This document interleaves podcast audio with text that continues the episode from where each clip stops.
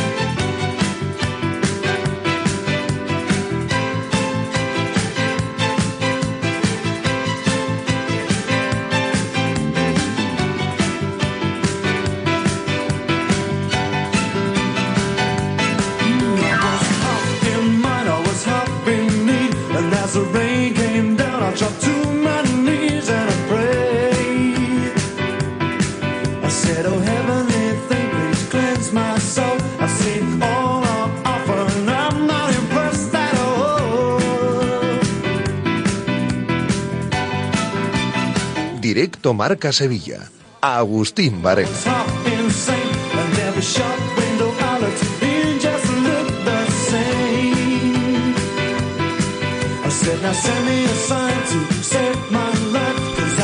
¿Qué tal, señores? Muy buenas tardes. Con Manolo Martínez Bravo, como siempre, en la parte técnica y todo el equipo que hace posible que este programa diariamente les llegue a todos ustedes. Hasta las 3 les acompañamos en un día en el que estamos en plena jornada copera, en plena vorágine del torneo del CAO. La Copa Mola es una de los de las frases, ¿no? que hace ya algunas temporadas aparecieron como hashtag, ¿no? que se dice así en las redes sociales para intentar darle más relumbrón al torneo copero.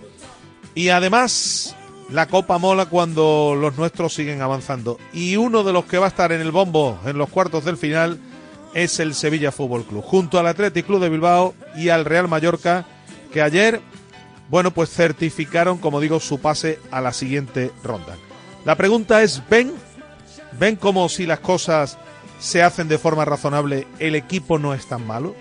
Si oyeron ayer nuestro programa, casi veíamos venir que podía ser el día. Al menos un servidor tenía la sensación de que en Copa el asunto iba a ir de forma distinta de que cuando se pierden varios partidos seguidos en una semana en la que hay un torneo distinto, suelen pasar este tipo de cosas y al final el Sevilla se impuso con toda justicia, con todo merecimiento a un Getafe que si bien, bueno, pues dominó en la parcela ancha, tampoco es que le creara demasiadas situaciones de gol. La irrupción de Isaac Romero, fundamental. El chaval ha hecho lo que no venían haciendo los delanteros del Sevilla en los últimos partidos.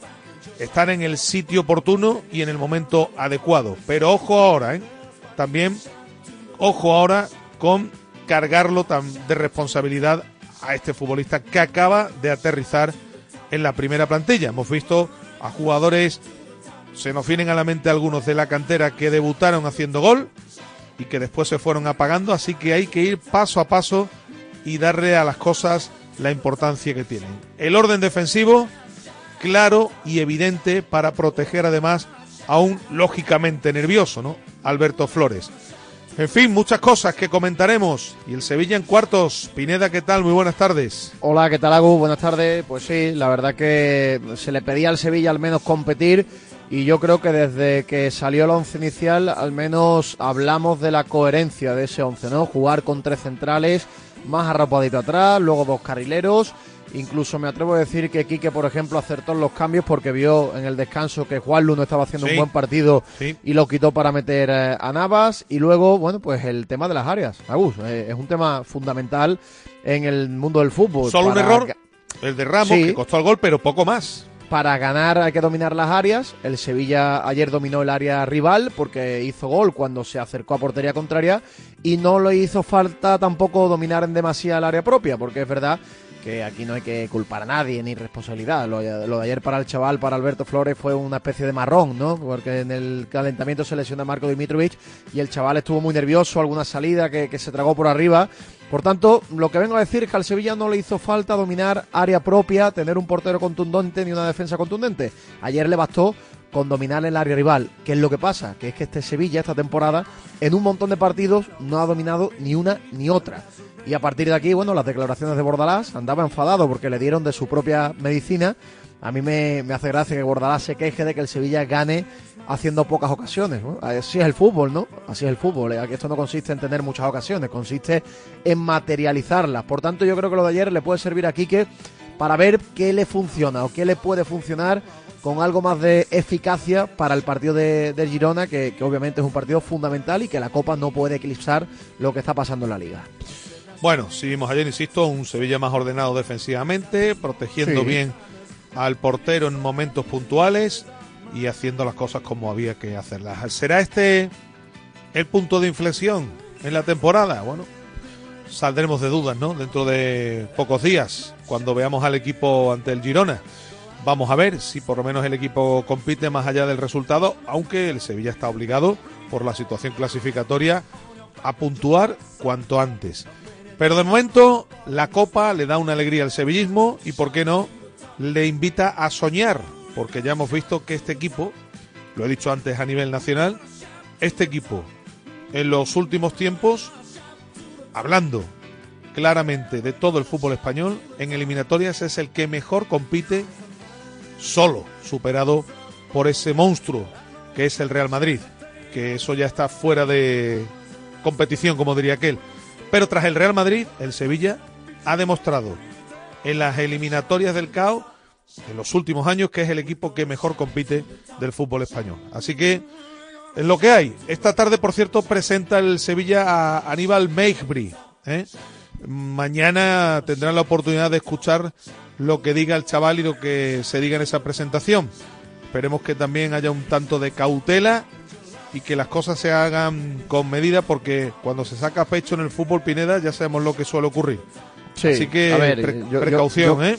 Sí, sí, yo creo que pecho no va a sacar nadie en el club. Mm, quiero escuchar a Víctor Horta, sobre todo analizar la segunda quincena de enero, porque para mí el Sevilla sigue teniendo muchas cuentas pendientes en el mercado. E incluso me, me, gustó la rueda de prensa posterior de Quique Sánchez Flores. ¿eh? Sí. Eh, no lanzó ningún tipo de campanas al vuelo. Volvió a decir que bueno, hay cosas que mejorar, pero que al menos es la cara que quiere ver de su equipo. Y yo coincido contigo. ¿eh? Ayer con tres centrales más arropaditos. Jugaron además tres centrales de la primera plantilla, aunque Marcado descansó, jugaron tres centrales de la primera plantilla y salvo ese error de Ramos que volvió a salir en la foto de un gol, no me voy a cansar de decirlo. Ayer Ramos estuvo mejor en la segunda parte, hizo un también gol, también pero marcó el gol. efectivamente, pero regaló el gol porque ese cabezazo, esa peinada para sí, atrás. pero te voy a decir una eh, cosa, para mí completó la segunda parte, para mí fue la mejor desde que Ramos está en el Sevilla. Jugó muy bien, Para mí, ¿eh? efectivamente, coincide contigo. Pero volvió a salir en, en la foto un gol y eso lo tiene que corregir Ramos. Ramos no puede salir a gol regalado por partido porque eso penaliza mucho en la élite. Pero yo coincido con, con la lectura de Quique, creo que por ahí puede, ir el, puede estar el camino al menos para, para no regalar tanto en definitiva tener más opciones de puntuar en la liga. Bueno, el, en el Betis pendientes del medio campo, sobre todo para el domingo. Ya saben que el domingo llega un equipo, que no anda en su mejor momento, pero que es uno de los equipos más potentes del fútbol español, que es un transatlántico a nivel europeo y además al que hace mucho tiempo al que el Betis no le mete mano aquí en Liga en casa, el Fútbol Club Barcelona, pendientes del mediocampo. Y hablando del mediocampo, el adiós de Andrés Guardado marca la actualidad de un Betis que es evidente se tendrá que mover en el mercado, en este mercado de invierno y pronto. Si sale guardado, vamos a ver qué pasa con William Carballo, con Guido lesionado, bueno, si sale guardado no, guardado va a salir, ya se ha despedido incluso de sus compañeros. Ojo también a la lista de la conference, porque solo se pueden hacer tres cambios. Ojo con este asunto, ¿eh? Guido lesionado, saldrá guardado, solo un central inscrito en competición europea, con Héctor eh, Bellerín ahora mismo como único inquilino del lateral derecho. A ver, porque el quebradero de cabeza con solo tres cambios, Pineda, para la lista conference, va a ser curioso, va a ser eh, Sí. va a estar interesante eso, ¿eh? Hombre, yo creo que Chadi va a entrar seguro, ¿no? Chadi va a ser Seguro. uno de los, de los jugadores que entre. Después a hablaremos partir- de ellos. Y a partir de aquí vamos a ver, vamos a ver qué ocurre porque no es fácil, porque el Hombre, Betis- tienes que meter a Chadi, tienes que meter un mediocampista. claro, Y a ver, en el lateral derecho puedes utilizar la opción de Pablo Busto en la lista B. Pero si viene un futbolista de ataque, ¿qué haces con él? Si haces esos tres cambios. pues sí. Yo Cuidado, creo que ¿eh? en el, lat- en el lateral derecho es difícil que lo veamos porque a ver, vamos a ver en qué queda el Aitor, ¿no? Vamos a ver en qué queda. Si Aitor está dentro de dos meses, le podría, le podría dar para, para volver y Bellerín pues tendría que jugar la primera eliminatoria en Croacia. Claro, de momento solo, aquí no es una fase de grupos en la que están garantizados seis partidos, aquí solo de momento hay garantizados dos partidos. La eliminatoria que se va a tener que jugar el Betis ante el Dinamo de Zagreb. Por cierto, van a escuchar a Planes en Jocks Sports hablando de un delantero que tenía palabrado. Me ha llamado mucho esto la atención, Pineda. No lo suelen decir los directores deportivos. Sí, no lo suelen decir los directores deportivos. ¿Quién será ese delantero? Habrá que investigar. Pero bueno, pues, ¿seguirá ese delantero? ¿Seguirá ese delantero después de irse planes en la órbita del Betis? Bueno, después lo escucharemos. Eh, por cierto, nuestra portada tiene que venir la felicitación también para Miguel de Toro. Ayer campeona de, de Europa España, venciendo a Croacia. Por primera vez era el título el título que le faltaba en su extraordinario palmarés a la selección española de waterpolo, que como saben ha sido campeona del mundo, campeona olímpica.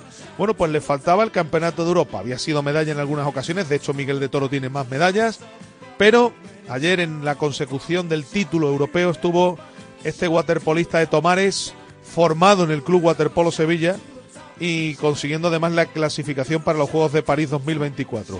Y la ganaron además en una piscina fácil, ¿eh? Fácil, a domicilio, jugando, bueno, eh, el mérito fue tremendo, fue tremendo. Y esto nos hace, bueno, primero estar muy contentos y muy orgullosos de un sevillano con el que intentaremos hablar la semana que viene, ya después de la resaca del título, y sobre todo estar muy ilusionados de cara a lo que viene entre julio y agosto de este año. Bueno, baloncesto, tenemos que hablar de. Ha conseguido dos eh, victorias consecutivas que alejan de momento, bueno, yo creo que vamos a decir que casi efectivamente porque el equipo tiene ya otra pinta, el Real Betis baloncesto, acercándose ya a la mitad de tabla, el conjunto verde y blanco después del triunfo ante San Pablo Burgos. Tenemos cita con uno de sus jugadores, con Jedovic, que va a estar con nosotros en la recta final. Hablaremos hoy sí del Open de ajedrez de Sevilla, que reúne a un gran número de maestros y maestras internacionales, con su director, con José Antonio Fernández, y estaremos también hablando, ocupándonos de una entrega de premios, la primera que va a tener lugar por parte del Real Ciencias, que hoy va a, a bueno, pues a premiar, ¿no? a la gente del deporte en una gala que va a tener lugar en la tarde de hoy. Todo ello, todo ello, Pineda, con la también inestimable colaboración de los oyentes que seguro van a querer opinar el día de hoy, ¿no? Por supuesto, acerca sobre todo de lo que ocurrió ayer en el Coliseum, esa victoria del Sevilla, esa alegría para un aficionado el sevillista que no lo está teniendo mucho, por cierto, tuvo mucho mérito el desplazamiento de ayer en el Coliseo, muchísima gente. Mucha gente, mucha gente, sí, sí. Y, para como está el Sevilla un martes por la noche en Madrid, creo que tuvo mucho mérito, la gente disfrutó. Y luego sobre el Betis, bueno, pues yo creo que hay muchas cosas interesantes. Por ejemplo, la figura de Andrés Guardado, esa posible salida de un futbolista que ha sido importante en los últimos años. Uno de los extranjeros más importantes de la historia del Betis. El extranjero con más partidos en la historia del Betis. El tema de William Carballo, que también está sonando para Turquía. Esas posibles marchas que les parecen a los aficionados del Betis, si los ven imprescindibles o no y también lo que necesita traer el Betis para mejorar la plantilla. Todo lo que quieran, ¿eh? Acerca de lo que tratemos en el programa a través de Twitter, arroba Rmarca Sevilla, que es nuestra cuenta. Y si prefieren mandar notas de audio, pues el teléfono es el 660 50 5709. Bueno, eh, pues vamos a arrancar con Manolo, que ya me está diciendo que tenemos que ir eh, abriendo el escaparate. La información comercial siempre necesaria. Y como siempre, los titulares que nos llegan de la mano de los amigos de Car System, la empresa líder en llaves de coche. Pineda lo ha comprobado ya, ha tenido alguna, ha jugado, le ha jugado alguna mala pasada a las llaves de su coche y en Car System siempre te lo solucionan. Hacemos un primer alto, información comercial y arrancamos.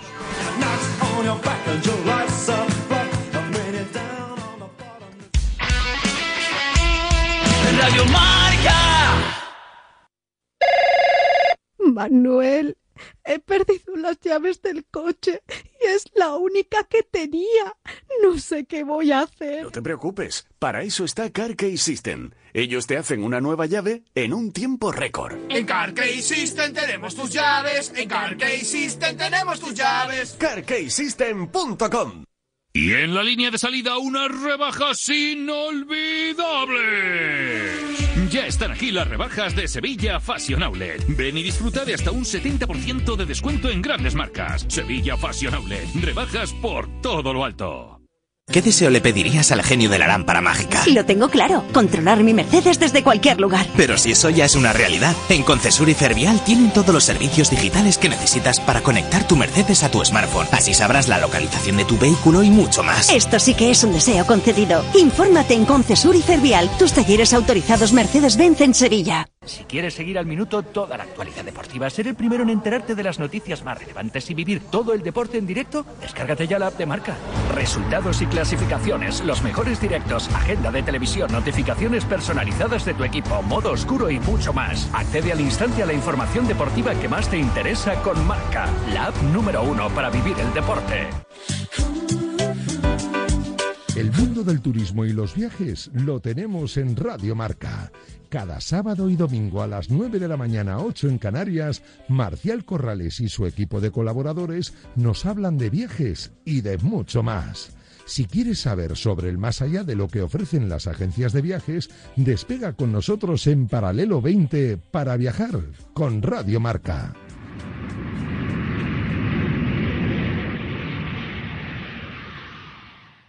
Ojo a lo que te vamos a contar. A ver, a ver, Radio Marca, sí, ya está disponible en CarPlay y Android Auto. Las aplicaciones que te permiten escuchar Radio Marca de manera conectada desde tu coche, de manera sencilla y sobre todo segura. Descárgate la aplicación de Radio Marca en tu móvil y te aparecerá en la pantalla de tu coche de forma automática. Radio Marca.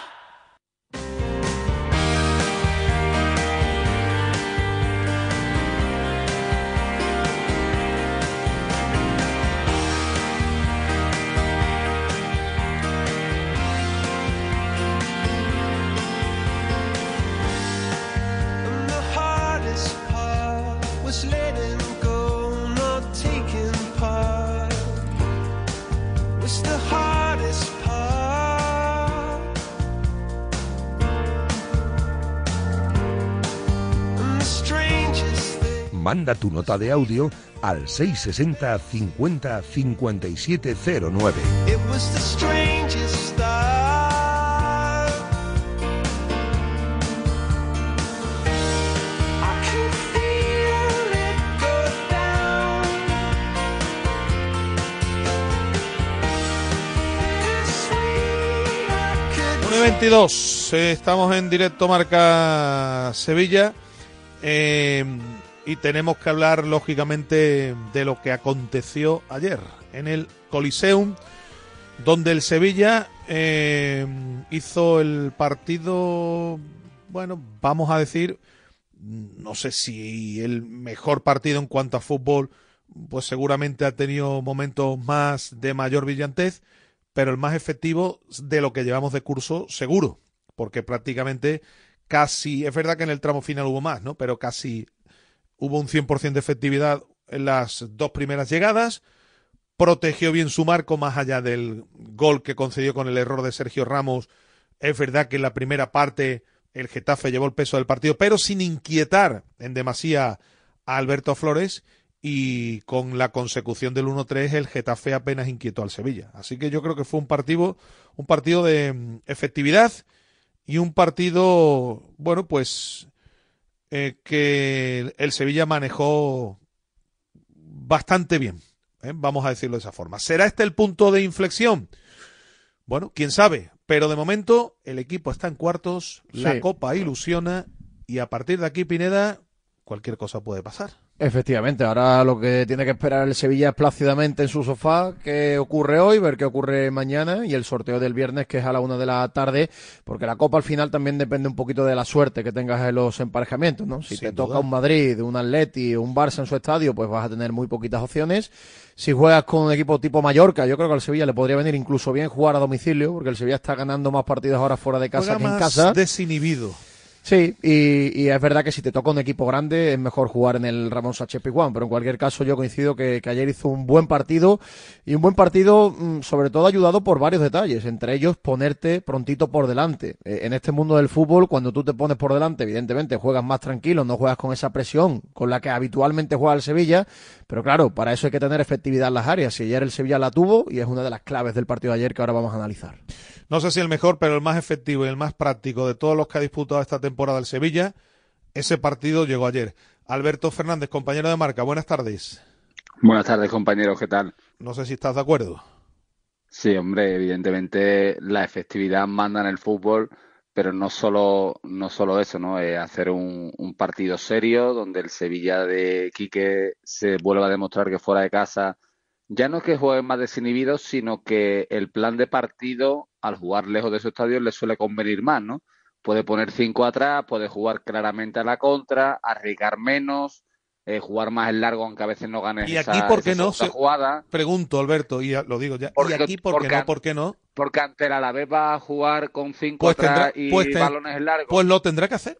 Y tendrá No, que el comprender. rival- no, pues pero- mira, pero tendrá que que no es comprender eso, la gente. Ya, sí, yo te entiendo, Alberto, pero la gente tendrá que entender que a lo mejor es el momento de que en casa se juegue de la misma forma Sí, que el equipo juega fuera. Pero, sí, pero que no, tú juegas fuera de casa de una forma, no solo por no contentar o no tener tu afición tan encima diciéndote que propongas, sino porque el rival cuando juega como local propone más. Indudablemente. Si la Alavés no va a proponer y tú no vas a proponer, pues no se juega, ¿no? Se queda el balón por ahí perdido. Entonces, Indudablemente. te- Pero el aquí los rival te equipos. suele obligar a que tú propongas, ¿no? Entonces, Sí, pero en aquí este los caso- equipos vienen ya de otra manera porque ven, desgraciadamente, desde un tiempo hacia acá, que el campo del Ramón Sánchez Pizjuán es un campo asequible para puntuar. A lo mejor ha llegado el momento, por eso lo decía, de plantear las cosas de otra manera, ¿no? Sí, pero pasa, por ejemplo, ante el Athletic Club, ¿no? Eh, Cuando el SEA cambio de defensa de cuatro jugó algo mejor. Es que en la primera parte ni siquiera se acercó. No es que no tirara puerta, no se acercó a las inmediaciones del campo de- del área del Athletic. Entonces, yo comprendo esa, ese pensamiento de Quique de cómo juego, ¿no? Con cinco atrás, con cuatro atrás, sobre todo en casa. Pero bueno, vamos a analizar el partido de ayer. Juega fuera de casa en un estadio donde solo había concedido el Getafe eh, una victoria a un rival. El resto de la temporada no nadie había ganado allí. Eh, un estadio difícil, un rival que viene bien, que juega al límite, juega fuerte, un Sevilla que le cuesta y encima te adelantas pronto y por otro error defensivo te empatan. El Sevilla sufrió la primera parte, pero por lo menos estuvo en el partido, eso es cierto, y la segunda parte, que podía seguir la inercia de la primera, pues sale igual que la primera, con un tratando un poco de buscar la cojilla al Getafe y se encuentra con dos goles.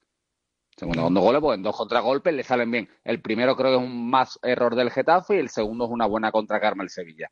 Bueno, pues se encuentra con dos goles, que para eso hay que tener efectividad, que en muchos partidos decimos que el Sevilla en las áreas pierde los partidos, pues en las áreas gana los partidos, porque tuvo efectividad en la rival, y cuando el Getafe se tuvo que ir a por el Sevilla con dos goles de desventaja a colgar balones sin descanso, Nada. la defensa del Sevilla arropadita, la defensa del Sevilla arropadita, defendió bien el juego aéreo. Sí. Y eso que tiene un portero canterano, debutante, que... el- no digo que Protegieron no bien sea- al portero. Evidentemente, el portero no tuvo que sufrir en el juego aéreo. Entonces, todo eso hace que, bueno, además lo ha hecho Pineda antes, cuando tienes el marcador a favor, los partidos se te ponen de otra forma, ¿no? Tienes eh, esa inercia de decir, yo ahora me defiendo y cuando pueda salgo, pero yo voy a acumular mucha gente atrás, que tengo gente que va bien por arriba, y así no me van a hacer tanto daño como en otros partidos.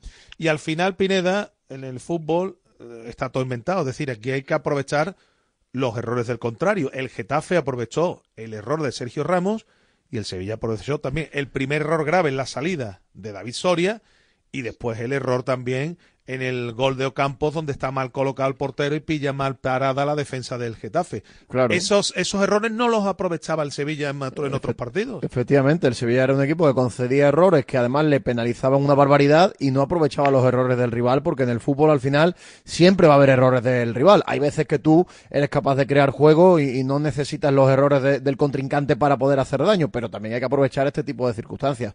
Yo creo que desde el inicio, desde una hora y pico antes que conocimos el 11, al menos el pensamiento de la gente en general fue de que, que, que Quique Sánchez Flores había apelado a la lógica, ¿no? Reforzar la parcela de centrales, jugar además con tres centrales de la primera plantilla, aprovechando la lesión de Quique Salas, eh, centrales con más experiencia, luego los carriles que tuvieran profundidad, que tuvieran metros por delante, a pesar de que Juanlu volvió a no hacer un buen partido, y luego es cierto que también leyó bien los cambios, porque los cambios le dieron cosas al Sevilla, por ejemplo, lo de Juanlu en la primera parte, que no estuvo bien, fue valiente y no tuvo que esperar al minuto 60 o 65, sino que en el descanso lo quitó y metió a Navas y luego aprovechó muy bien los errores del Getafe con esa puntería de, de un chaval que, que en el partido de ayer fue como agua de mayo, ¿no? Una bendición caída del cielo para el Sevilla, Sí, un chaval ahora que... hablaremos de Isa Romero, Sí, pero lo que apuntaba de Juan Luz sufrió en la primera parte con un futbolista que curiosamente no se muy precipitado, muy precipitado, Mata. muy nervioso y, to- Y y Mata- tomando, y sí. tomando muy malas decisiones. y Mata que no es un futbolista que mm, sea especialista en esa le creó muchos problemas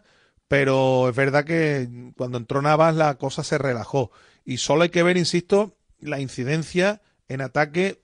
En los equipos hay que mirarlo de esa forma. El otro día lo comparábamos en el Betis no con un lateral y con otro. La incidencia en ataque que suele tener en estos últimos partidos Pedrosa por ejemplo y la nula aportación o, o menos aportación ha ido de más a menos que está teniendo Juan Lu, al que, insisto, ¿eh? al chaval tampoco hay que ahora cargar contra él porque acaba de llegar a la élite y son futbolistas a los que hay que llevar poco a poco. A ver si ahora vamos a darle tiempo solo a los que vengan de Brasil o a los que No, vengan no, de por ahí. Sí, sí, yo, vamos, al chaval lo culpo absolutamente, al igual que si hicieron mal portero, eh, un mal partido Isaac Romero, es. o que el portero ayer en alguna jugada por arriba dejara, dejara dudas. Yo creo que no hay que culparlo ni nada, pero lo que alabo es que Quique se dio cuenta, que Quique Sí. se dio cuenta que el futbolista no estuvo bien en la primera parte y no tuvo problemas, lo quitó y al final el Sevilla empezó a jugar mejor a raíz también de- del cambio en, en el descanso. Por tanto, creo que en este caso el entrenador acertó y luego los futbolistas también, que esto hay que reconocérselo. Hay veces que el Sevilla ha hecho muy malos partidos por culpa de los jugadores, que estaban muy, muy lejos de su mejor nivel y algunos bajaban los brazos al primer golpe que le asestaba el rival. Ayer el Sevilla compitió y los futbolistas estuvieron más cerca de su nivel normal. Otro de los cambios también acertados para mí fue quitar del partido a Nianzú, que estaba tanto dubitativo, que ya tenía una cartulina, Alberto, y que corría el riesgo de, de poder irse a la calle en cualquier momento. ¿eh? Sí, hasta ese momento a mí tampoco me había de- desagradado su partido, pero evidentemente cuando tienes una amarilla, tienes el resultado tan a favor, está en la lógica del entrenador es decir, que no le saques la segunda y se me convierta este último cuarto de hora en un parto. Eh, lo tuvo que quitar, salió marcado, al final el Sevilla tiene muchos elementos en defensa, por eso la defensa de tres no solo le viene bien al equipo para, so- eh, si no hay por calidad, por cantidad, poder defender mejor, sino que además tiene elementos de sobra, ¿no? Claro. Cuando te has recuperado aquí, que Salas otro central más. O sea, centrales tiene, tiene un nutrido grupo para poder jugar con defensa de, de cinco y que, y que esté el equipo cómodo así. Creo que Kiki hizo una buena lectura de partido y le va dando un poco en este 5-3-2 impronta de ciertos jugadores que pueden ir creciendo en este, en este sistema, ¿no? Yo creo que ayer el centro del campo también estuvo bien. Sumaré Sou se soltó un poquito más. Sumaré es el jugador imprescindible a la hora de, de robar en el Sevilla y bueno, y darle velocidad a los ataques con los pa- buenos pases largos de, de Suso y sobre todo el gran partido, habéis dicho Isaac, que evidentemente con dos goles, pero también de Lucas Ocampos, ¿no?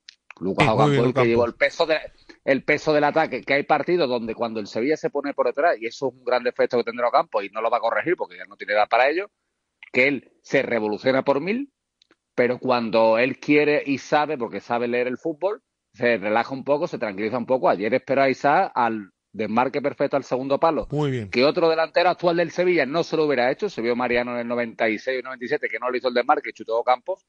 Cuando él espera, si alguien le hace bien el desmarque, evidentemente le va a poner bien la pelota y se la puso perfecta.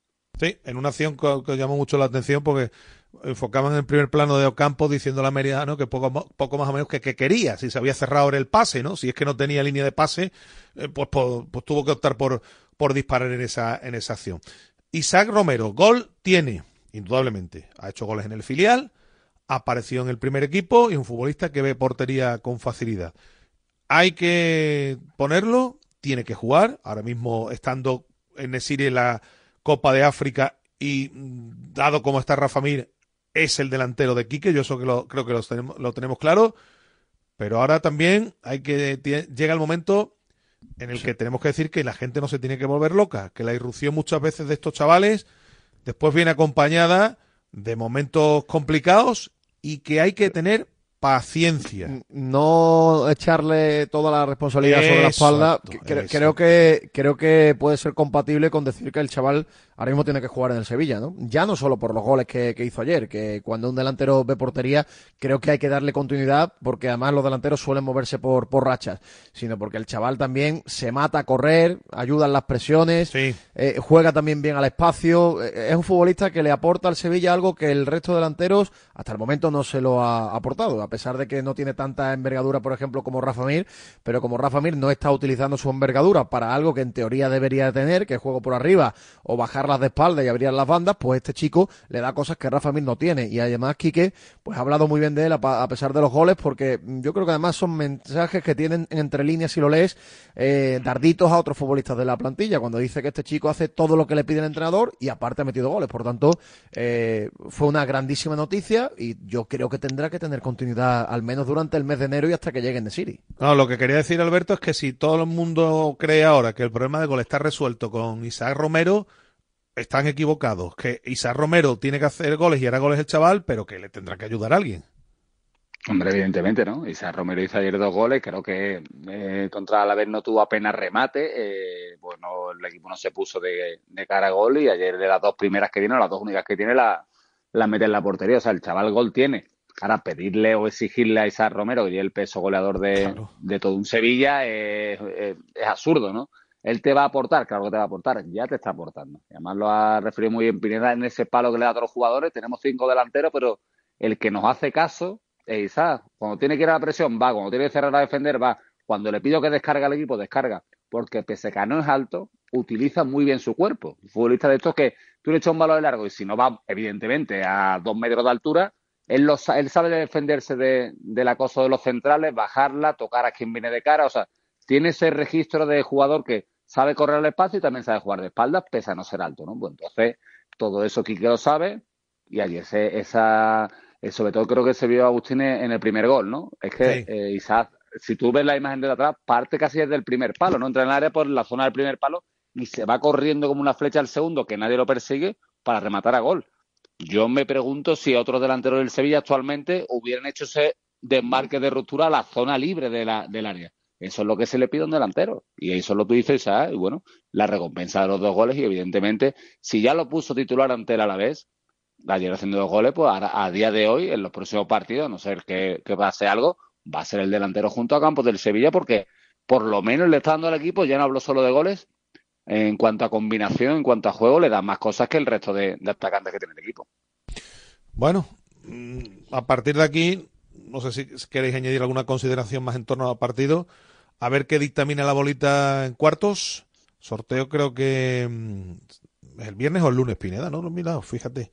El viernes a la una. El viernes, vale. Sí, porque no puede ser el lunes porque el par- los partidos son la, de Eh, la correcto, semana que viene. Correcto, no da tiempo tienes- a, a organizar los horarios. De hecho, el Sevilla lo normal es que juegue el miércoles porque tiene partido este fin del domingo contra el Girona y el siguiente es el sábado contra Osasuna. Eso Así es. que, salvo que cambie algún horario la liga, que algunas veces es habitual, eh, lo normal es que el Sevilla juegue su partido el miércoles. He torpeado yo, efectivamente, no puede ser. Tiene que ser el viernes, que nos va a venir además fantástico, ese sorteo a la una de la tarde. A partir de aquí, bueno, a ver qué bolita corresponde. Ha pasado, como es lógico, el Atleti de Bilbao, que es un equipo que si te toca en su casa, para mí es de los rivales más fuertes. El Mallorca, que bueno, pues sería un rival que todo el mundo desearía, y vamos a ver qué ocurre en los enfrentamientos entre el Real Madrid y el Atlético de Madrid, ahí va a caer uno de los favoritos. El Barça lo normal, digo yo, señores, lo normal es que elimine a Unionistas, ¿no? Porque si no, Xavi yo no sé si va a poder volver a Barcelona. Y bueno, vamos a ver qué hace el Girona, que está muy fuerte, la Real, en fin, que ahora mismo Mallorca sería un rival a- apropiado. La pregunta es, como ha dicho Pineda antes, depende de quién te toque, Alberto, o en casa o fuera, o cómo lo ves tú.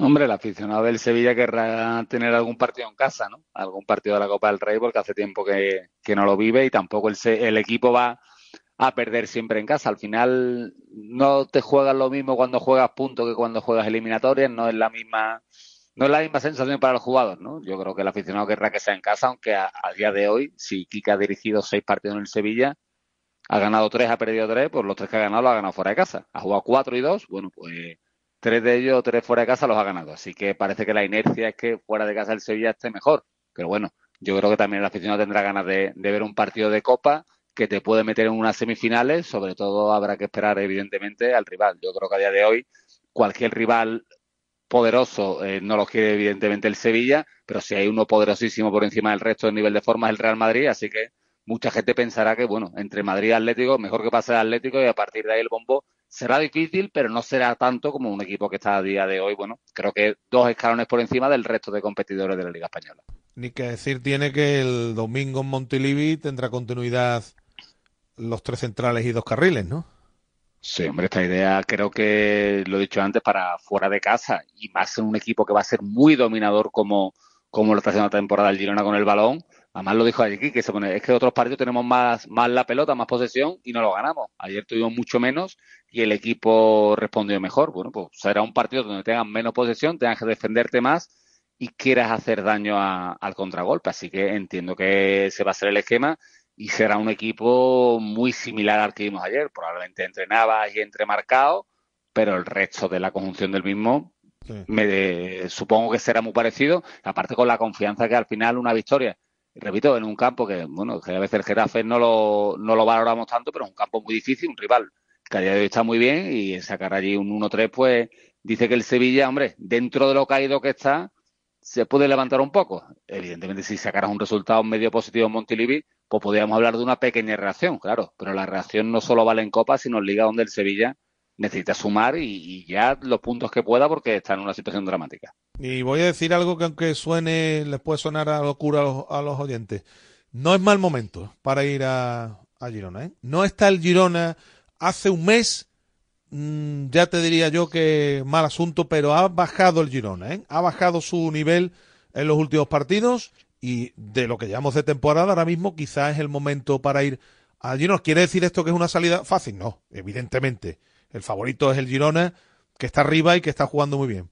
Pero no está el Girona como hace un mes, ¿eh? No está el Girona Y- como y, hace un mes. y- y añ- y añado yo que al Sevilla no ir de favorito, jugar fuera de casa, decir que si suma algo es algo importantísimo, tampoco le viene mal. O sea, jugar con, con menos presión que, por ejemplo, jugó ante el Alavés en casa, ¿no? O con menos presión incluso por la eliminatoria de ayer. Al final es otra competición, pero no tienes la misma presión que la Liga de de hoy. Entonces eso libera un poco al jugador y quiera o no, bueno, pues a ver, el Girona te puede pasar por encima porque le ha pasado por encima a muchos rivales, pero también al Sevilla no le viene mal el contexto de, de partido que se pueda encontrar en Girona. Bueno, Alberto, gracias como siempre. Un abrazo. Nada, compañeros, un abrazo, hasta luego. Eh, Pineda, el equipo que, bueno, esta tarde presentación Yo discrepo de... contigo lo del Girona, ¿eh, Agus? Eh, el Girona hace dos partidos le metió cuatro al Atlético de Madrid. Hizo un auténtico Sí, pero, partidazo, tú, ¿eh? pero tú viste ese partido, ¿no? Sí, ¿Lo sí, ¿no? pero- tú viste pero metió. pero- bueno, escúchame. Le metió cuatro, pero que, el par- que aquello fue un milagro. Es que, pero es que el Girona juega así. Juega sí, pero que ese a- a ver partido, quién hace más goles. pero que no se creía nadie en Montilivi que el Girona había ganado aquel partido. Es que el Atlético de Madrid, aquel partido no lo gana, bueno, ese partido lo juega 10 veces el Atlético de Madrid, lo gana 9. Pues en el último mes le ha metido Yo cuatro te- al Barça, tres Sí, al Alavés, eh, no ganó en el campo, Atleti. no Yo- ganó yo- en el campo y no ganó en el campo el Betis y acabó pidiendo la hora. Bueno, y el otro pero- día en Almería acabó pidiendo la hora. Es que no va a ganar siempre tampoco. Yo, yo creo que, yo no- que es un momento que, que ir al campo del Girona tal y como Que lo yo te digo que no está el Girona como estaba hace un mes. Y No yo te estoy diciendo que yo no estoy de acuerdo, que yo creo que el Girona ahora mismo es uno de los equipos más fuertes Bueno. de la liga y en su campo eh, este nivel, porque además juega al intercambio de golpes y el Sevilla al intercambio de golpes sufre mucho, porque ni tiene esa efectividad arriba. Esa ya es otra cuestión. Y, y- y cuando deja espacios atrás sufre Pero mucho. Otra- esa, esa es otra cuestión ya, que, el- que la forma de jugar del Girona le venga mejor o peor al Sevilla. En cuanto a resultados, y ahí están los números, los puntos, eso no es una cuestión no opinable. En cuanto a resultados, no está como hace un mes. En cuanto a resultados, ¿eh? Porque evidentemente se está dejando puntos que no se venía es que el- claro, lo que venía haciendo el Girona no era normal. Los números que eran es que eran ya de salirse de la tabla. Ahí tendrá que, tendrá que estar Quique para evitar que el Girona corra como le gusta. Eso ya es otro asunto. No es fácil. Vamos a ver lo que, lo que hace y. Pero el otro día en Almería, con 10 y con, eh, y con 11, sufrió ante el colista y pudo perder el partido. Vamos a ver, ¿no? Cómo se, eh, cómo, vamos a ver qué equipo nos encontramos el próximo y sobre todo a ver qué hace primero la Copa, ¿eh? Que el partido de Copa también va a marcar el de Liga, porque si el Girona que juega en su estadio con el Rayo, ¿verdad? Es la eliminatoria. Hoy, hoy a las nueve y media, sí. no logra sacar ese partido, entonces ya estaremos ante la evidencia de que efectivamente el equipo no anda en su mejor momento. Lo normal es que lo saque. Pero en fin, vamos a ver, vamos a ver cómo se comporta esta noche ante el Rayo el, el conjunto de, de Michel. Antes de, de oír aquí que vamos a echar un vistazo a lo que publican nuestros compañeros como hacemos habitualmente, ¿no? El habitual repaso a prensa.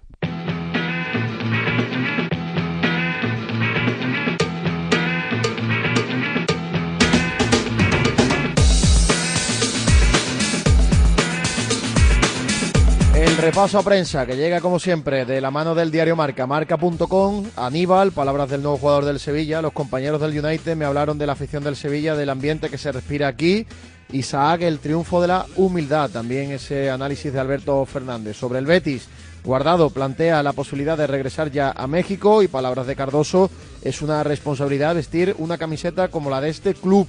En mucho deporte podemos leer Copa de Oxígeno e Ilusión sobre el Sevilla, sobre el Real Betis Balompié. Guardado dirá adiós al Betis tras el partido contra el Barcelona. En el desmarque del Nido Benavente arremete desde el Paco del Getafe. Y sobre el Real Betis Balompié, la Fiorentina viene con una oferta por Rodri Sánchez. Y por último, en el diario de Sevilla, Andrés Guardado se entrena con el Betis mientras cierra su marcha a México. Y sobre el Sevilla, la ilusión blanquirroja en Getafe, el sevillismo quiere la Copa del Rey.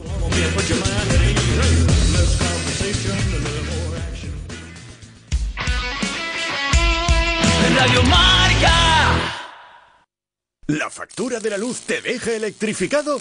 Pásate a Insolac Renovables. Instala paneles fotovoltaicos de autoconsumo y genera tu propia electricidad. Aprovecha las nuevas subvenciones del Plan Ecovivienda. Hasta el 80% de ayuda para la instalación fotovoltaica en viviendas. Infórmate en insolacrenovables.com. Insolac, expertos en energía renovable desde 2005. Y en la línea de salida, unas rebajas inolvidables. Ya están aquí las rebajas de Sevilla Fashion Outlet. Ven y disfruta de hasta un 70% de descuento en grandes marcas. Sevilla Fashion Outlet. Rebajas por todo lo alto. Si quieres seguir al minuto toda la actualidad deportiva, ser el primero en enterarte de las noticias más relevantes y vivir todo el deporte en directo, descárgate ya la app de marca. Resultados y clasificaciones, los mejores directos, agenda de televisión, notificaciones personalizadas de tu equipo, modo oscuro y mucho más. Accede al instante a la información deportiva que más te interesa con marca, la app número uno para vivir el deporte. Bajo par sería oro. Con Guillermo Salmerón. Y en la tertulia, con Valentín Requena, Iñaki Cano, Fernando Herranz y JJ Serrano. Que esos todos son disfrutones. Sábados y domingos de 11 a 12, una hora menos en St. Andrews, golf, viajes, gastronomía, grandes torneos y los mejores jugadores del mundo, deporte y diversión. Bajo par, el golf para todos en la radio del deporte.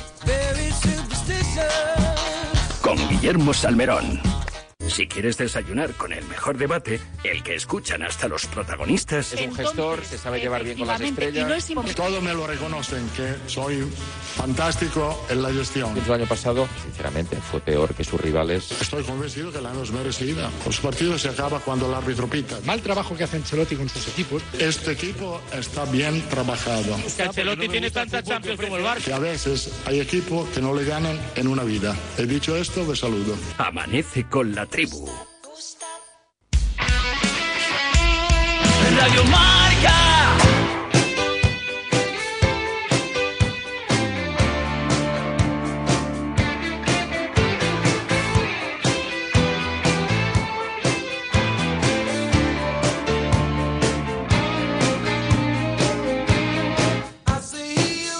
Directo Marca Sevilla.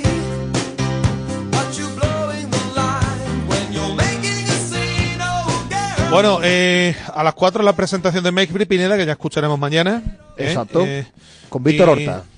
Eso es. Y lo que vamos a hacer oír es oír ahora mm, a Quique, ¿no? Que estuvo un buen rato ayer después del partido en la sala de prensa. Sí, fue, fue extensa la rueda de prensa del entrenador madrileño, que a mí me gustó, te decía yo en titulares, porque mm, lejos de lanzar las campanas al vuelo, fue también crítico con algún momento de su equipo, cuando sobre todo en la primera parte, después del tanto de Mata, el Getafe eh, dominó el partido y sobre todo se dio cuenta de que hay ciertos caminos que le pueden ayudar al menos también a, crecer como equipo de la mano de los resultados. Por tanto, Vamos a escuchar al técnico madrileño que, que tendrá que hablar, si no me equivoco, también el viernes. Está previsto la rueda de prensa previa al partido de Liga el viernes, así que también lo podríamos escuchar en directo Marca Sevilla, pero lo que vamos a hacer es escuchar las palabras de ayer del postpartido ante el Getafe.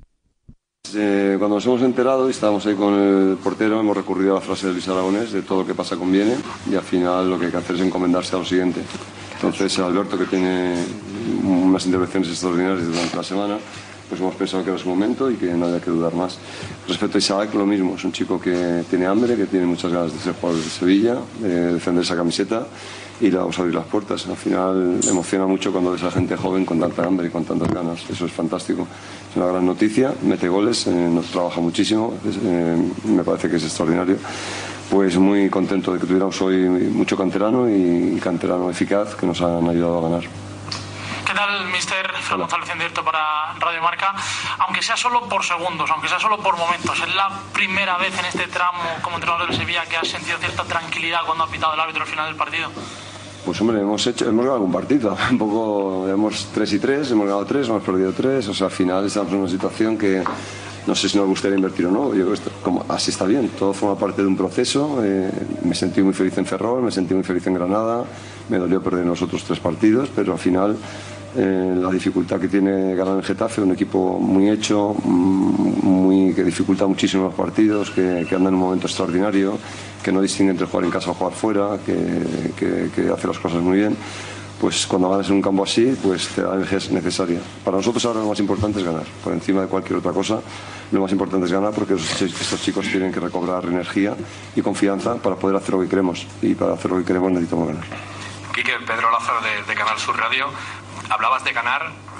Ahora estoy ya en los cuartos de la Copa del Rey. ¿Qué trascendencia puede tener esta clasificación también para, para la marcha en la Liga? Bueno, es, es importante para las mentes de todos, de todos en el club y fundamentalmente de los jugadores. Es muy importante para sus mentes, para, para que ellos se, que se sientan capaces de poder ganar. Además, se le ha ganado un gran equipo, repito, un equipo muy bien trabajado, que tiene muchas virtudes y, en su propio campo. Por lo tanto, eh, esto tiene que, generar una confianza y una fuerza mental importante para el grupo para que, para que seguir creciendo en la dirección que vamos. Es muy complicado porque no solo cambiar de competición, que bueno, eso se puede, se puede asimilar fácil, pero es el querer cambiar cosas con escaso tiempo entre partidos y que se vayan mm, y que vayan surgiendo a- a- en el transcurso de los partidos con rivales muy difíciles. Entonces son demasiadas tareas muy poco tiempo. Eh, es nuestro trabajo, es así, pero finalmente cuando sale bien, pues nos eh, allana el camino para poder llegar al jugador. Buenas, mister. Aquí José Palacio en directo para el Carrusel Deportivo de la cadena SER. Enhorabuena por la victoria y la clasificación. Gracias. Te quería pedir una valoración del momento de Alberto Flores en ese momento en el que le has dicho que tiene que jugar por la lesión de Dimitrovic. Si le has dado algún consejo y cómo le has visto durante el partido, porque al principio parecía un poquito nervioso los balones aéreos, pero luego parece que se ha serenado un poco. No, le hemos dicho simplemente que haga lo que hace siempre y, y va a haber un par de situaciones que se van a repetir eh, porque la presión del Getafe llega muy alta y sabemos que se van a repetir y es una situación de una lectura que, que tiene que hacerla rápida. Y nada más, que sean ellos. Los que tienen que salir son ellos, son jóvenes que, expectantes porque y que crean expectativas porque los conocéis mejor que yo. Yo conozco menos la, la- la casa y la gente que lo conoce, estos chicos los conocen de hace muchos años. Pero cuando los ves entrenar te das cuenta que quieren, que quieren, que quieren formar parte de este grupo y, y reivindicarse y, y hacerlo bien. Pues tan, eh, fantástico, nos emociona mucho que los chicos jóvenes puedan jugar. Aquí Sara Portillo para Estadio Deportivo. Yo tenía dos preguntas. Una con un nombre propio que es Dimitrovic, saber exactamente qué le pasa o si ha podido hablar con él. Y la segunda con respecto a la afición, que no ha parado de animar en, en todo momento, incluso cuando las cosas se ponían un poco más complicadas. Gracias. Es fantástico. Yo creo que una de las de las situaciones que tenemos que tener muy en mente y lo hablamos mucho con los jugadores es que tenemos una herramienta magnífica en la afición que es extraordinaria que a poco que le damos nos responden. Si le damos resultados porque le damos resultados, pero en ocasiones sin resultado y con un buen comportamiento eh, nos dan también mucho. Nos lo demostraron el día del Alavés, en esos primeros minutos que les gustó, en esa remontada que les gustó. Eh, y nos estaban demostrando que estaban ahí, pero estaban ahí para dar, devolvernos lo que nosotros demos. O sea, esto siempre ha funcionado así. O sea, primero damos los que tenemos que dar los profesionales y ellos nos devuelven. Esto es fundamental. Esta- no perder esta, esta, esta teoría porque es así. Para que te den tienes que dar. Y es importantísimo que, que nosotros eso no se nos olvide, porque es una herramienta súper eficaz La afición es enorme, es fantástica y hoy la hemos notado nuevamente otra vez. Quique, buenas noches. Eh, Lucas Morí, mucho deporte y la razón. Eh, eh, no recuerdo bien qué palabra usaste el otro día, suplicio, martirio o algo así en el balón parado. Hoy creo que han sido 10, 12 córneres a tiro al Getafe, que además en juego corriente carga mucho el área y, y apenas ha aceptado remates del Sevilla. Es eh, echarle mucho tiempo a, a vernos, a que ellos se vean y ver qué estamos haciendo bien y qué estamos haciendo mal. En lo bueno intentamos crear ese tipo de cosas que nos favorezcan, hagan más fuertes con esas fortalezas y en las debilidades tenemos que, meter eh, rápidamente el bisturí porque, porque no, no hay tiempo. No hay tiempo, el tiempo se escapa, el tiempo se va, corre muy rápido y, y se tienen que ver. Los chicos se ven, se corrigen porque tienen ganas. Esto es importante que quede claro, que los chicos tienen muchas ganas de hacer las cosas bien. Pero lógicamente viéndose es como más, más se entiende las cosas. Eh, Javier Serrato para el Día de Deportes, ante todo, mm, solamente gracias, felicidades. Ayer cuando hablaba con usted, eh, ¿qué mensaje le tiene que mandar a esos que están ahí afuera ahora mismo cantando, que son felices y que usted prometió ayer que lo iba a hacer felices y que lógicamente la cantera está apretando? Pues mira, muchas gracias. Pues usted y yo nos dimos un abrazo ayer cuando salimos de rueda de prensa, porque usted me pidió que las cosas salieran bien y yo le dije que no se preocupara que iban a salir bien. Son situaciones que hemos vivido en otros clubes, lamentablemente a veces uno no llega a los clubes en las situaciones que le gustaría, pero una vez que está en un gran club como este también hay que adaptarse a las nuevas situaciones. Eh, tuve una anécdota también muy interesante durante la semana en el hotel donde vivo. Eh, me encontré una persona de avanzada edad, o sea, casi como yo, diría, eh, muy avanzada edad, y me, se acercó a mí y, ca- y casi llorando me dijo, no, no podemos descender, hazlo bien, por favor, pues con que me venga una persona, dos personas, yo sé que eso se multiplica por miles de personas y esa es la responsabilidad que tengamos, que tenemos. No la vamos a perder de vista, vamos a hacer lo mejor posible, nos vamos a equivocar, ¿eh? O no... Quique, aquí eh, Juan Fesán del Chiringuito. Quería preguntarle por otro nombre propio, que es el de Isaac. Ujú. Dos partidos, dos titularidades, hoy hace dos goles. Es verdad que el sevillismo está en un momento que le falta la ilusión y que puede ser que, que este chico sea ahora mismo un poco ilusión para la gente del Sevilla. Sí, ¿Qué nosotros- le has visto? Nosotros no hemos descubierto a nadie, ¿eh? nosotros hemos preguntado, eh, nos han puesto los mejores jugadores de la, de la cantera en el entrenamiento y a partir de ahí nosotros opinamos, pero esto lo ha hecho el, club, o sea, es el club el que nos pone a estos jugadores enfrente para que les echemos un vistazo. Eh, pues a mí me gusta porque se hace todo lo que le pedimos y al final eh, esta cura de humildad es la que tenemos que tener todo el grupo. O sea, al final tenemos nombres extraordinarios en el equipo tenemos, nos estamos perdiendo un equipo increíble, porque nos estamos perdiendo un equipo con unos jugadores increíbles. En el entrenamiento es más fácil verlo que en un partido, que tiene menos presión, tiene menos, menos eh, prisa y, es diferente. Pero nos estamos perdiendo un gran, un, un gran equipo y nos estamos perdiendo un gran equipo porque en algunos momentos hace falta recordar cosas que los han hecho buenos. Y hay que recuperar la memoria. Este chico va, a todo lo que se le dice va. Cuando tiene que ir romper, rompe, cuando tiene que venir, viene, cuando tiene que cerrar el defensa, cierra, cuando tiene que presionar un lado, va. O sea, hace todo, eh, cuando tiene que ir a la segunda, va, cuando tiene que estar en el área también está. Y ese es el camino para todos. ¿Qué tenemos? ¿Cinco delanteros? Pues los cinco delanteros, más allá de sus condiciones, saben que si son delanteros, tienen que hacer eso. ¿Qué tal? Buenas noches, Dani Martínez para el desmarque. Uno de los aspectos más positivos del día de hoy ha sido esa solidez defensiva y destaca el nombre de Ramos, que más allá del gol se ha mostrado muy seguro, an- ayudando a sus compañeros, animándoles. No sé si crees que Ramos ha venido al Sevilla para este tipo de partidos y para dar esta jerarquía al equipo. Gracias. Bueno, él, él es jerárquico y la jerarquía la tiene. O sea, no, no es, no es algo que vayamos a descubrir ahora. Eh, te voy a ser sincero, si realmente estuviéramos bien como equipo, no habríamos estado tanto tiempo en el segundo tiempo, los últimos 20 minutos, en- facilitando tanto los centros laterales y todo eso. O sea, a mí me habría gustado con, con 1-3 acabar con la defensa a 10 metros del medio campo, eh, dificultando la llegada de los jugadores, manteniéndolos lejos de la portería.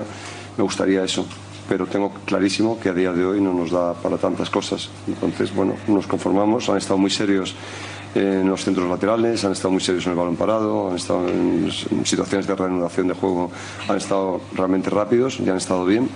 Mm, Bueno, nos vamos quedando con cosas, pero lógicamente todavía estamos lejísimos. Buenas, Quique. Enhorabuena por el pase a la siguiente ronda. Sergio Herrero para High Sports. Estamos hablando tanto de jerarquía como antes de la ilusión que están dando los jóvenes. Me quedo con una imagen al final del partido de, unidad. Hemos visto todos arropando a Alberto, eh, dándole enhorabuena. Ilusión, unidad. eh, ¿Qué le falta a este Sevilla? Porque se nota que, a pesar de que las cosas van mal, está el vestuario unido, que a lo mejor en otros equipos ante estas situaciones no se da este caso. Gracias. Bueno, al grupo lo que le falta es la convicción para poder hacer las cosas mejor. Eh, en eso estamos. Yo creo que lo más difícil es creer cuando no se gana, eh, seguir creyendo cuando no se gana. Ahora ellos están en una situación en la que van mezclando sensaciones, a veces ganamos, a veces perdemos, pero nosotros como directores de, grupo lo que tenemos que hacer es no cambiar la mirada de lo que necesitamos. Yo sé que hay días donde hemos perdido, mereciéndolo o no, hemos, hemos perdido y es difícil eh, levantarse al día siguiente y volverle a contar una historia parecida a la que contaste antes de perder. Pero ahí está nuestra credibilidad. Nosotros no cambiar de, el gobierno de un entrenamiento, el gobierno de una dirección en función de resultados. Eh, nosotros vamos a seguir por el camino que creemos conveniente. Ellos lo saben, sabemos que nosotros eh, estamos con ellos, que es fundamental, porque somos los primeros que le decimos que nos estamos perdiendo un gran equipo. Lo tenemos, pero no lo estamos perdiendo, por lo tanto estamos a tiempo todavía. Hola, aquí Quique, Marco Ojos de Afición Deportiva. Lo primero, darle la enhorabuena por la victoria. Con este triunfo, el Sevilla está a cuatro partidos de ganar la Copa del Rey y optar a, a entrar en Europa, pese a lo mal que va la, la temporada en Liga. ¿Se le da más importancia aún después de esta victoria a la Copa del Rey, teniendo en cuenta esa opción? Gracias. Mire, yo lo que sé es que a la afición le hace muchísima ilusión también. O sea, le hace tanta ilusión salir de una situación difícil y incómoda en la liga como seguir sumando la Copa del Rey y nosotros lo vamos a, intentar hasta el final. Sabemos que no estamos suficientemente fuertes como para que todo ocurra tan pronto, pero sí que trabajaremos en el plazo corto para que llegar lo mejor posible a cada partido de estos. Al final, lo nuestro es generar ilusión. Eh, su trabajo eh, consiste en, ir sobre un grupo que al final sea capaz de generar ilusión. Vamos a, vamos a intentar hacerlo con toda la fuerza posible. Eh, Mr. Aquí, Dermot Cargan de The Athletic. Enhorabuena por, por el resultado. Eh, un poco en la línea de la, de la última pregunta, que una racha de resultados en la Copa, ir pasando rondas puede ser un impulso para el equipo y para el club que necesita un poco algo para celebrar en estos momentos. Sí, como te estás comentando, yo creo que es importante eh, para la unidad del grupo, para la confianza del grupo, para la consistencia del grupo. Todo este tipo de victorias es fundamental. No se ha conseguido en ningún campo, eh, se ha conseguido un campo muy difícil. Se ha conseguido un campo muy complicado, con un equipo muy duro, muy, difí- muy difícil, que seguramente tenía muchas ganas de seguir completando la Copa del Rey. Pues están fuertes y se les nota que sean convincentes, pero nosotros hemos estado bien. Nosotros hemos hecho el partido que teníamos que hacer. Los jugadores han estado bien en los momentos necesarios en cada sector que tenían que estar. Y seguimos generando buenas noticias y creando los buenos momentos. Yo creo, eh, creo mucho en crear buenos momentos y para que crear buenos momentos hay que trabajar muy duro. Pues hay que seguir trabajando duro porque no va a ser fácil salir de la situación en la que, en del lío en el que se ha metido el Sevilla en, en Liga. Próxima estación Girona será el domingo a las 9 de la noche y ahí pues veremos un equipo muy muy parecido, como hemos comentado antes al que jugó ayer, con Isaac Romero arriba, del que dijo Quique Flores, lo han escuchado, que hace todo lo que se le pide. Y eso ya es mucho, ¿no? Que el tipo desde luego obediente es. Bueno, eh, enseguida nos metemos con la información del conjunto verde y blanco, pero antes vamos a ir con las notas de voz, con las notas de audio, con los amigos de GESOL, que tiene un plan para que empresas con gran consumo eléctrico ahorren en sus facturas estrenando su propia instalación fotovoltaica a coste cero y con mantenimiento incluido para que no te preocupes de nada. Envía ya tu solicitud a energiaparatuempresa.com y recuerda que GESOL se escribe con doble E y G de garantía. Buenas señores, pues en el primer gol del Getafe ayer me acordé de algo que dijisteis ayer, que Sergio Ramos siempre sale retratado en los goles de- que le meten al Sevilla. Pues sí, no sé si es talento, o está, pero bueno.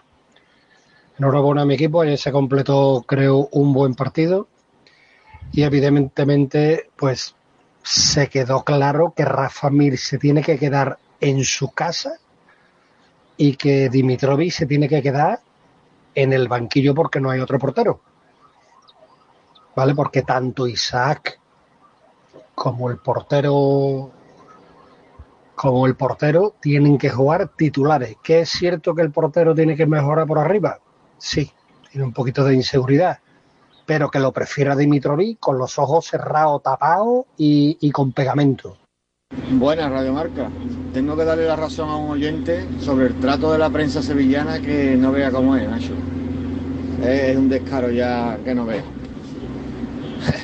Crisis en un equipo que está a un punto de Europa, pero no hay crisis en otro que ha cambiado de cuatro entrenadores y está a un punto del descenso. Yo no soy mucho de Lopera, pero Lopera tenía una cosa muy buena, que era vetar a la prensa y a todo el periodista que cogía de ese medio lo ponía fino. Pero bueno, ya sabemos lo que hay aquí. Y es lo que hay, que estén tranquilos que no van a bajar segunda. Más que nada porque las ayuditas ayer también se, se, demostró. Un penalti que agarra Juan Lu a Mata por la camiseta y después pita, pita la misma jugada pero al revés. Una contra que corta el árbitro con una mano de Juan en medio del campo que se quedaba el delantero solo. el trato es, vamos, tanto periodístico como arbitralmente, pero claro, ahí los hilos ya se sabe quién lo mueve. Venga, hasta luego. Buenas tardes, Radio Marca. Pues nada, aquí de Huerta de Etafe, de ver Grande de Andalucía, al más glorioso de toda Andalucía. Otra vez ayer, otro pasito más. Oh, tengo el WhatsApp, tengo el WhatsApp, de verdad, esta otra persona, oh, oh, con ha perdido. Espera tú esta gente, espera tú esta gente. qué grande, qué grande son, qué grande. Pues nada, lo del centro comercial sigue en su camino. Buenas tardes, Radio Marca. El celu de Arcalá 100% sevillista, de Arcalá de Guadaira. Eh, pues nada, darle enhorabuena al Sevilla por su pase a cuarto y a ver si con esto da un punto de inflexión al equipo y, retomamos la senda donde tenemos que estar. ¿eh? Que cobran mucho dinero los jugadores para que estén deambulando por el campo. Así que nada, un saludo a todos y viva el Sevilla. Buenas tardes, Radio Marca.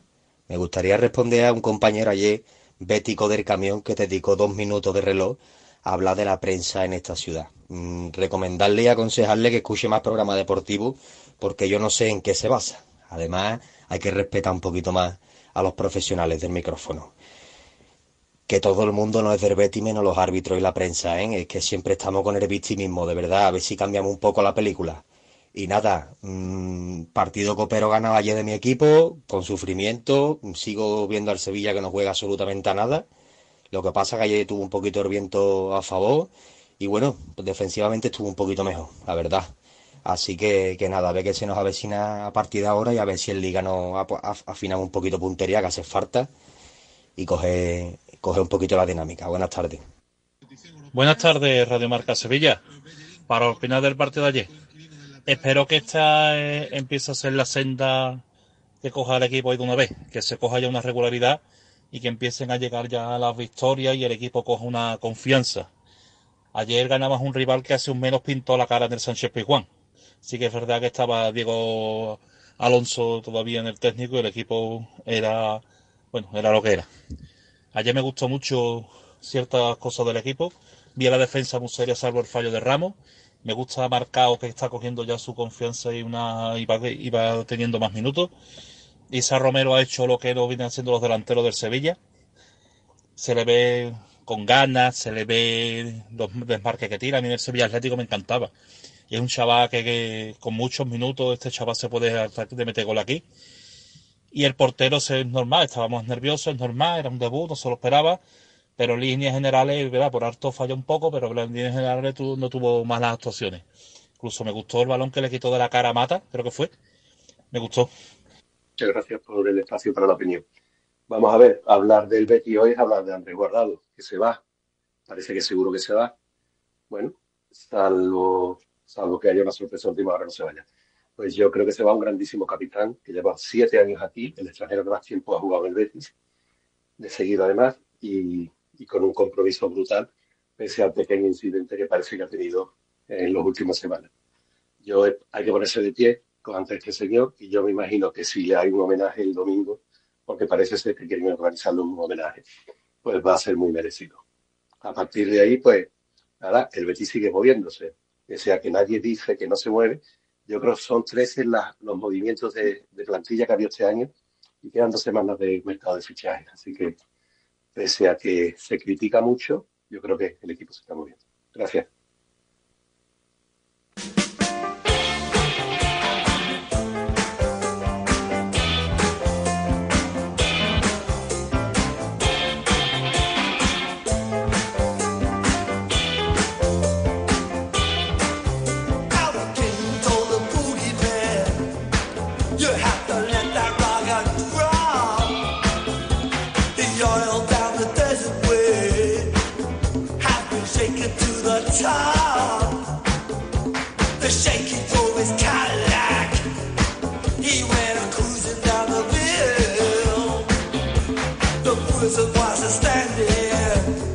Vamos a hablar de la actualidad del Betis, que viene marcada, como decíamos en titulares, por el adiós de, Andrés Guardado, que noticia que sorpresivamente nos llegaba, digo sorpresivamente porque todos eh, creíamos que Guardado iba a aguantar aquí hasta final de esta presente temporada para efectivamente ya eh, cambiar de aires cuando terminara la actual campaña. Pero, como bien leemos en marca.com y adelantó Cancha Política, que me imagino que es un un medio mexicano, ahora nos contará Miguel Ángel Morán.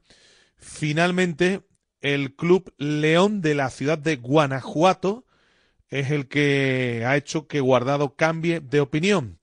Guardado y el Betis, porque según se apunta en la información, el Betis también recibiría en concepto de traspaso en torno al millón de euros y el futbolista una prima de fichajes más allá de un contrato, bueno, pues de, una ficha anual de 2 millones de dólares más bonos, es lo que se afirma en esa información.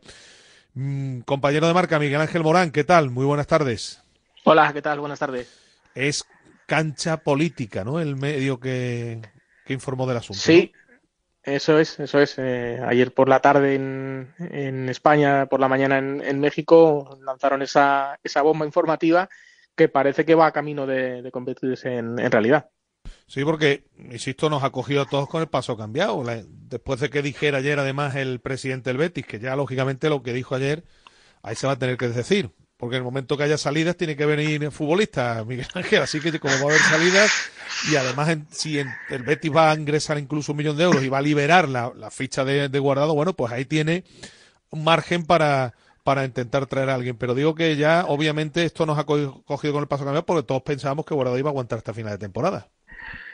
Sí, de hecho, vamos, yo creo que era su idea. Su idea era seguir jugando esta temporada y a final de curso, ya en función de cómo fuera esta segunda vuelta, ver si, si había posibilidad de seguir otro año más eh, jugando en el Betis o si colgaba las botas o salía alguna opción para continuar jugando en, su país que él tenía ganas de retirarse en, en, México.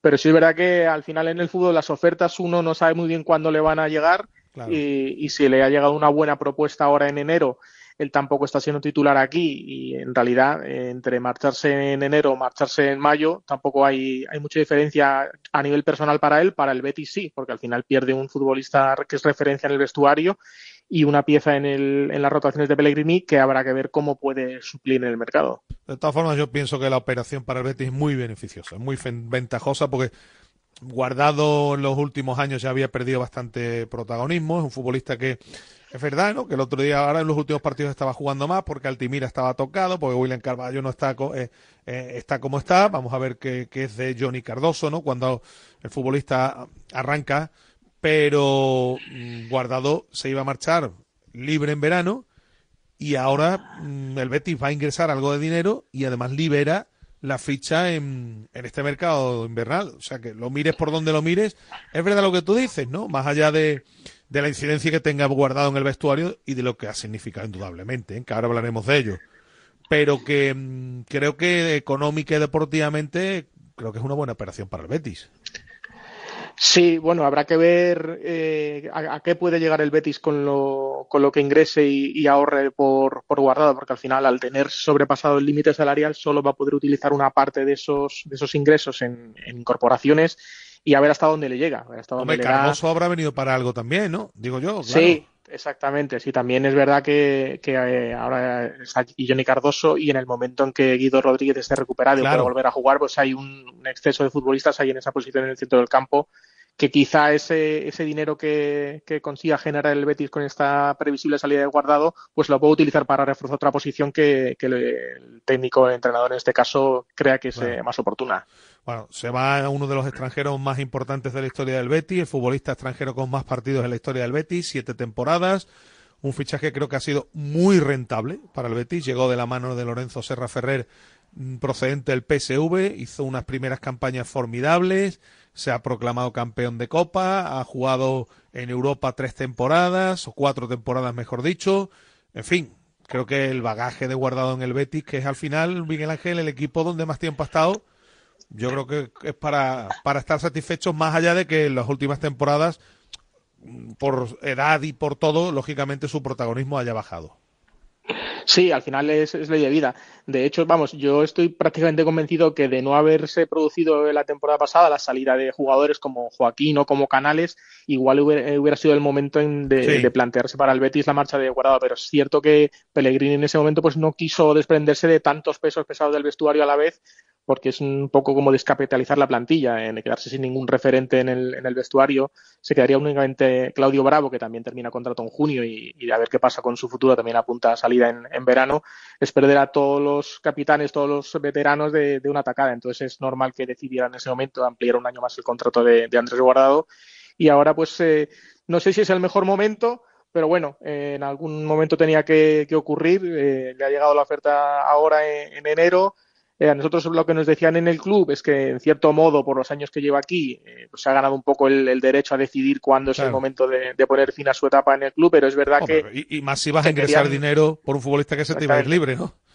Claro, pero querían consultarlo también con Pellegrini, que será al final quien tenga la última palabra, porque al final eh, él es el que, de- el que decide en el tema de- deportivo y a ver hasta qué punto lo que le, lo que le ofrezcan a Pellegrini eh, que va a poder venir si sale guardado, pues le termina de convencer o no. Vamos, todo apunta a que va a salir. De hecho, ya el futbolista, por lo que nos comentaban ya en los últimos días, se ha ido despidiendo un poco de, de la Ayer, gente del club y de sus al- compañeros, aunque hoy ha entrenado normalmente. Sí.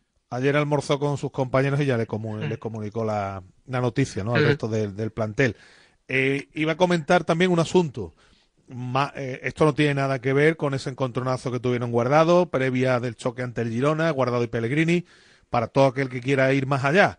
Esta es una noticia que ha saltado ahora, que le ha llegado guardado y que no tiene Miguel Ángel ninguna relación con todo lo que ha venido aconteciendo. Esto sí hay que dejarlo claro. No, sí, Eso no tiene es. pinta porque, porque además ellos mismos, incluso el, el propio técnico y, Guardado, eh, confirmaron que no es la primera vez que habían Exacto. discutido como, como suele ocurrir en todos los vestuarios, lo que pasa que son cosas que no suelen trascender a nivel público, pero sí es verdad que ellos habían discutido varias veces, eh, es algo lógico entre el capitán del primer equipo y el, y el entrenador, Pasa que esta vez fue un poco más allá con esa, con esa filtración, pero vamos, no, no creo que tenga nada que ver esta Nada, salida de guardado, que además estaba ya prevista prácticamente segura para, para junio, adelantarse unos meses con, con esta situación.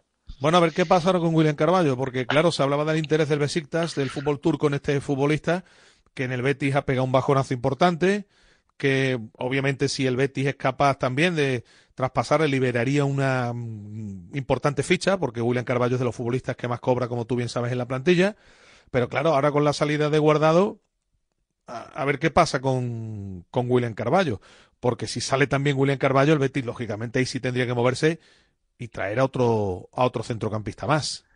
Sí, exactamente. Ya no es tan sencillo desprenderse de, de William Carballo si, si se marcha guardado, porque ahí ya sí que faltaría piezas, sobre lesionado. todo este mes y medio dos meses, que no sabemos todavía cuánto le queda a Guido Rodríguez para poder, para poder volver. Eh, Altimiras, eh, el último partido también entró en la lista, pero con ciertas molestias. Al final se quedarían prácticamente solos Roca, Altimira y, y Johnny Cardoso, que todavía no sabemos muy bien cómo, cómo se va a adaptar.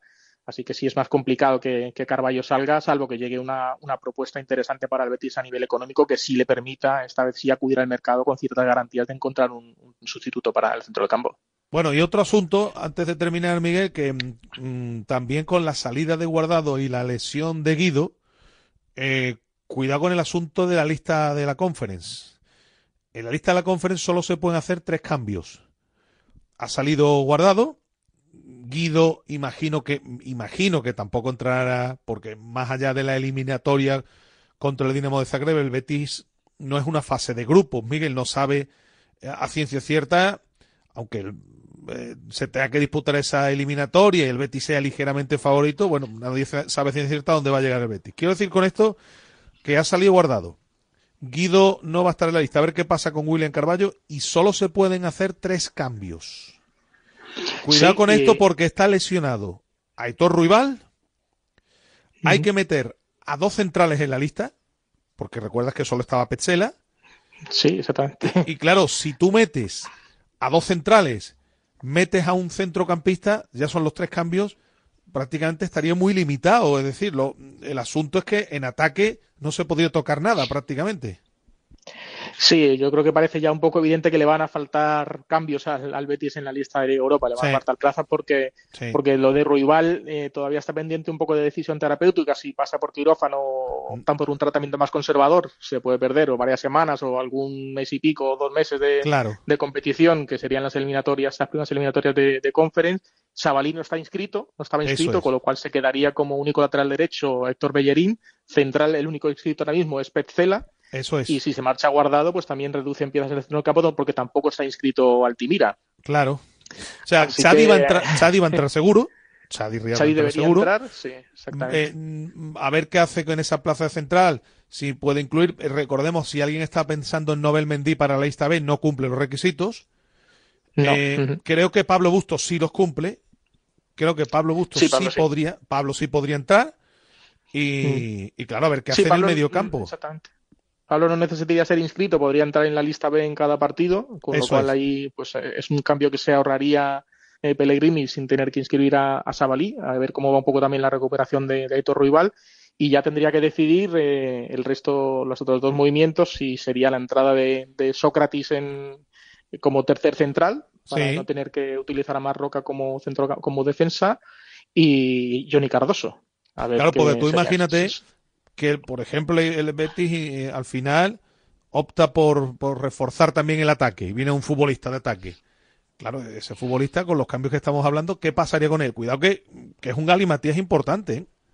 Sí, sí, porque ahí ya tendría que renunciar a, un, a una eh, a un jugador, o un, o un central, o un centrocampista, o un delantero. Uno de los tres tendría que darse fuera, los cuatro no podrían entrar. Así que ahí sí habría ya un, que tomar una decisión importante y ya yo creo que se tomaría un poco en función de cuando llegue el, cierre del límite de, las modificaciones, que creo que es el 1 de febrero. El, 1 de febrero. El día 1. El 1 o 2, sí, principio en función de cómo esté el equipo en ese momento. Entiendo yo que serán las, las, decisiones que se tomen dependerán un poco de cómo llegue el equipo en ese momento y qué cambios haya habido en el, mercado invernal y por qué opciones cree que son las más interesantes para, para reforzar su equipo en, estas eliminatorias. Pero sí es verdad que tiene pinta de que le van a faltar cambios. Claro, efectivamente, ¿no? En fin, eh, hay tantas mm, urgencias en esa lista que todas no van a poder ser subsanadas, ¿no? Después de lo que ocurrió. Pero habrá que estar atentos a todo esto, que insisto, va, va a ser curioso, ¿no? Ver los cambios que efectúa el Betis en, en la lista para eh, al menos esa eliminatoria de conference ante el Dinamo de Zagreb, que esperemos, esperemos sean más, ¿no? Todo el mundo espera que sean más y que el Betis pueda avanzar en la competición europea. Ayer dijo ya el presidente que las pérdidas de haber caído en la fase de grupos de la Liga Europa pues podrían subsanarse si el equipo seguía avanzando en, en la conference. Sí, exactamente. Si no, si no pasa por lo menos un par de eliminatorias, más, eh, claro. pues no va a llegar a las cantidades seguramente que tenía presupuestadas inicialmente por competición europea y tendrá que tirar de otras partidas para compensar ese, ese presupuesto. Bueno, pues nada, atentos estamos. Ahora ya sí que hay que estar atento al mercado. Esto empieza a moverse. Yo soy de los que iba apostaba que ayer se lo dije a Pineda. El presidente decía que no iba a venir nadie, sino yo creo que un par de futbolistas mínimos van a venir. Mm, Miguel.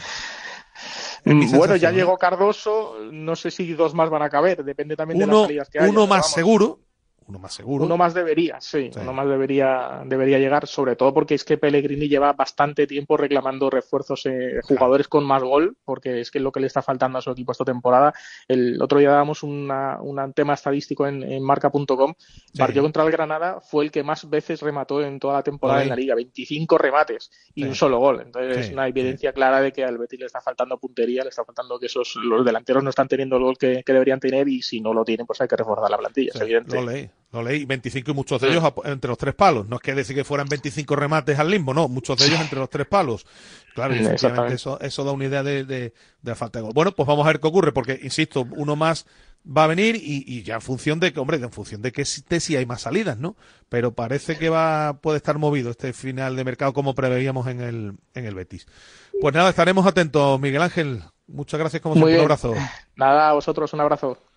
Bueno, y tan movido puede estar que los compañeros desde el Marque apuntan, Pineda, a que la Fiorentina viene para fichar a, a Rodri. Eh, Rodri ha cambiado de agencia, de representación. Ah, ahora lleva, lo lleva una agencia que se llama Niagara Sports, que es curioso, tiene dos futbolistas en la Fiorentina, Brécalo e Iconé. Sí, la gente de eh, Niagara es la que lleva, por ejemplo, a Samu también, al futbolista del Alavés.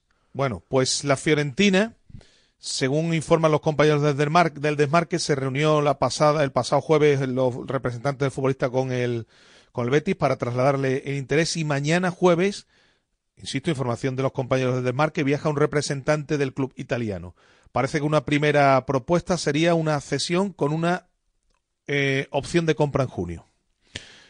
Y me llama la atención que en la información también se hable de que el Nápoles puso en la mesa casi 11 millones de euros por variables en verano y que al futbolista no lo vendieran.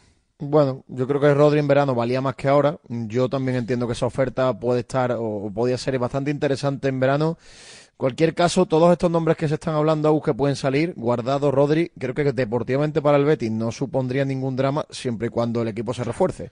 Pues al final no son jugadores, no son jugadores titulares. Por tanto, si tú por estos jugadores suplentes, eh, o bien en el caso de Guardado te ahorras una ficha, o en el caso de Rodri ingresas dinero, si tú acudes al mercado y traes futbolistas para competir, mm, son opciones interesantes, ¿no? Hombre, aparte que ya el Betis, ya Pellegrini, tú bien sabes que no se cansa de decir que ya de por sí tiene un déficit de número, de en cuanto a números en la plantilla. O sea, si le quitas a más futbolistas, tienes que. Yo sigo diciendo que al menos un par de futbolistas van a venir. Y bueno, si el Betis es capaz de traspasar a Rodri, de traspasar a algún futbolista más, bueno, pues vamos a ver si esos deberes de los que hablan desde el Betis em, están hechos, ¿no? Desde luego, insisto que 11 millones de euros casi más variables por Rodri, creo que era una cantidad más que respetable que el Betis ahí tenía que haber aceptado esa oferta, es una opinión personal. Al final el tiempo... Ahora es fácil hablar, ¿no? Porque alguien dirá que estamos hablando a toro pasado, ¿no? Pero bueno, Rodri tampoco es que haya destacado mucho más allá de las cosas que ha hecho con la sub-21 en el europeo. En el Betis tampoco es que haya acabado de romper. E incluso se habla de que el Bournemouth también se interesó por el futbolista. En fin, vamos a ver qué ocurre con Rodri. Mañana, según los compañeros de desmarque, podría mm, haber una propuesta ya encima de la mesa de la, de la Fiorentina. Eh, el que ya nada va a poder sustituir a estos futbolistas es Ramón Planes, que, que ha concedido una entrevista, ¿no? Que ha concedido una entrevista, creo que, a ver cómo se llama el medio, para eh, Jocks Sports. Eh, efectivamente, y que ha hablado de varias cosas interesantes. Ahora vamos a hablar de ese. delantero me ha llamado la atención. Sí, de ese delantero, pero hemos rescatado tres sonidos. El primero hablando del Betis y de la dimensión del club en estos meses que ha estado como director deportivo verde y blanco. El Betis es un club enorme, un club de una dimensión que a mí lo sabía, pero estando dentro me ha sorprendido muchísimo porque tiene una repercusión por la calle, la gente es, brutal y he seguido siendo yo. O sea, yo cuando hacemos unas apuestas como Sergio Altimira o Chari Riad, yo entiendo que es una apuesta muy importante, que son jugadores que no han jugado ni un minuto en Segunda División A y que puede ser que no funcionen. Y bueno, pues si no funcionan, yo soy consciente antes de firmarlos de que me van a apuntar como un, ¿no? una mala gestión o como que eh, no he valorado bien a este futbolista respecto a la dimensión del club. Por lo tanto, pero mm, a veces sale bien y a veces sale mal, ¿eh?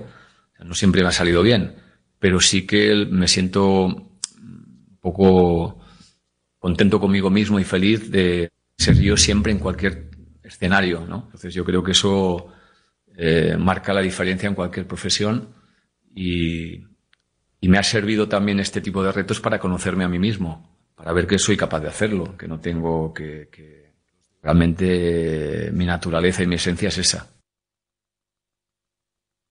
Bueno, pues ese es el primer sonido de, de que hablaba de más cosas. Vamos con el más interesante, con ese delantero, el tercer sonido que teníamos, hablando de un delantero que estaba muy cerca de fichar por el Betis de cara a la próxima temporada. Otro día, por ejemplo, con un jugador, ¿no? Sé que las anécdotas gustan este tipo de programas, no voy a decir el nombre del jugador, pero es un delantero y le dije, oye, no hagas ningún gol más ya. No, pues si solo llevo ocho, da igual. No hagas más porque si me vas a complicar la vida. Acaba con ocho goles y entonces el año que viene eh, yo te voy a firmar igual. Si es que me da igual que no marques ningún gol más, porque tengo claro que, es un jugador que, me gusta, que creo que nos puedes aportar cosas. Entonces, o sea, creo que, repito, cuando tienes claro que el jugador eh, te gusta y que lo ves en tu proyecto, pues tienes que ir a por él. Lo que pasa es que ese jugador habrá seguido haciendo goles porque será consciente de que cuanto más goles hagan, más ofertas le pueden llegar, ¿no? Pineda, no creo que se paren los ocho, ¿no? Y más, y más va a ganar en el futuro contrato. no creo que efectivamente se, se paren los ocho goles. Bueno, pues nada, la curiosidad, ¿no? La anécdota con estos compañeros de Jocks Sport en esa entrevista que ha concedido el ya exdirector deportivo del, del Betis. Bueno, pendientes de Altimira, que creo que ya ha entrenado hoy. Ayer lo hizo con el vendaje, a ver si Altimira importante porque Guardado no va a jugar el domingo ya, Pineda. Así que eh, importante que se recupere. Sí, importante, importante que se recupere. Hoy ha entrado está Cardoso. Con, siete bajas por lesión y las tres de, la Copa de África. Por tanto, sigue, sigue teniendo bastantes problemas Muchos futbolistas fuera. Efectivamente. Eh, está Cardoso también, pero Altimira es el que, hombre, por lógica tendría que ser titular ante el Barça, equipo ante el que debutó también como titular en ese partido en el que el Betis fue goleado en la primera vuelta. Bueno, tenemos que seguir. Ayer teníamos previsto hablar de baloncesto, al final tuvimos menos tiempo con el tenis, no pudimos, hoy sí. Hablamos de, de baloncesto. XV, DJ Love. We up in here. Everybody's nobody.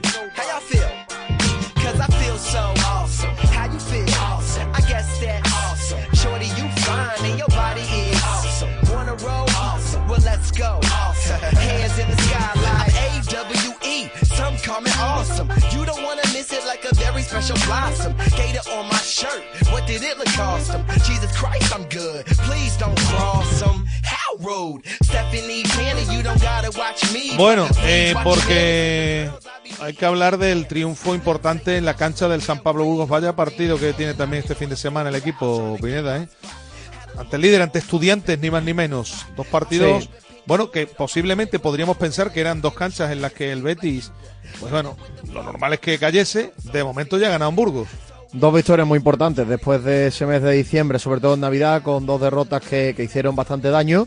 Pero bueno, ha vuelto a ganar el Betis, vuelve a encontrarse en buena, en una zona al menos alejado de los puestos de abajo y ahora lo que tiene que hacer es encadenar también victorias consecutivas para aproximarse más a la mitad alta de la tabla que debe ser el objetivo para este segundo tramo de temporada. Bueno, vamos a hablar con un jugador. Eh, el año pasado estuvo Morón, de la cantera del Barça, eh, de familia baloncestista y que en agosto llegó al Club Verde y Blanco. Nedin Jedovic. Eh, ¿Qué tal? Muy buenas. Hola, muy buenas tardes.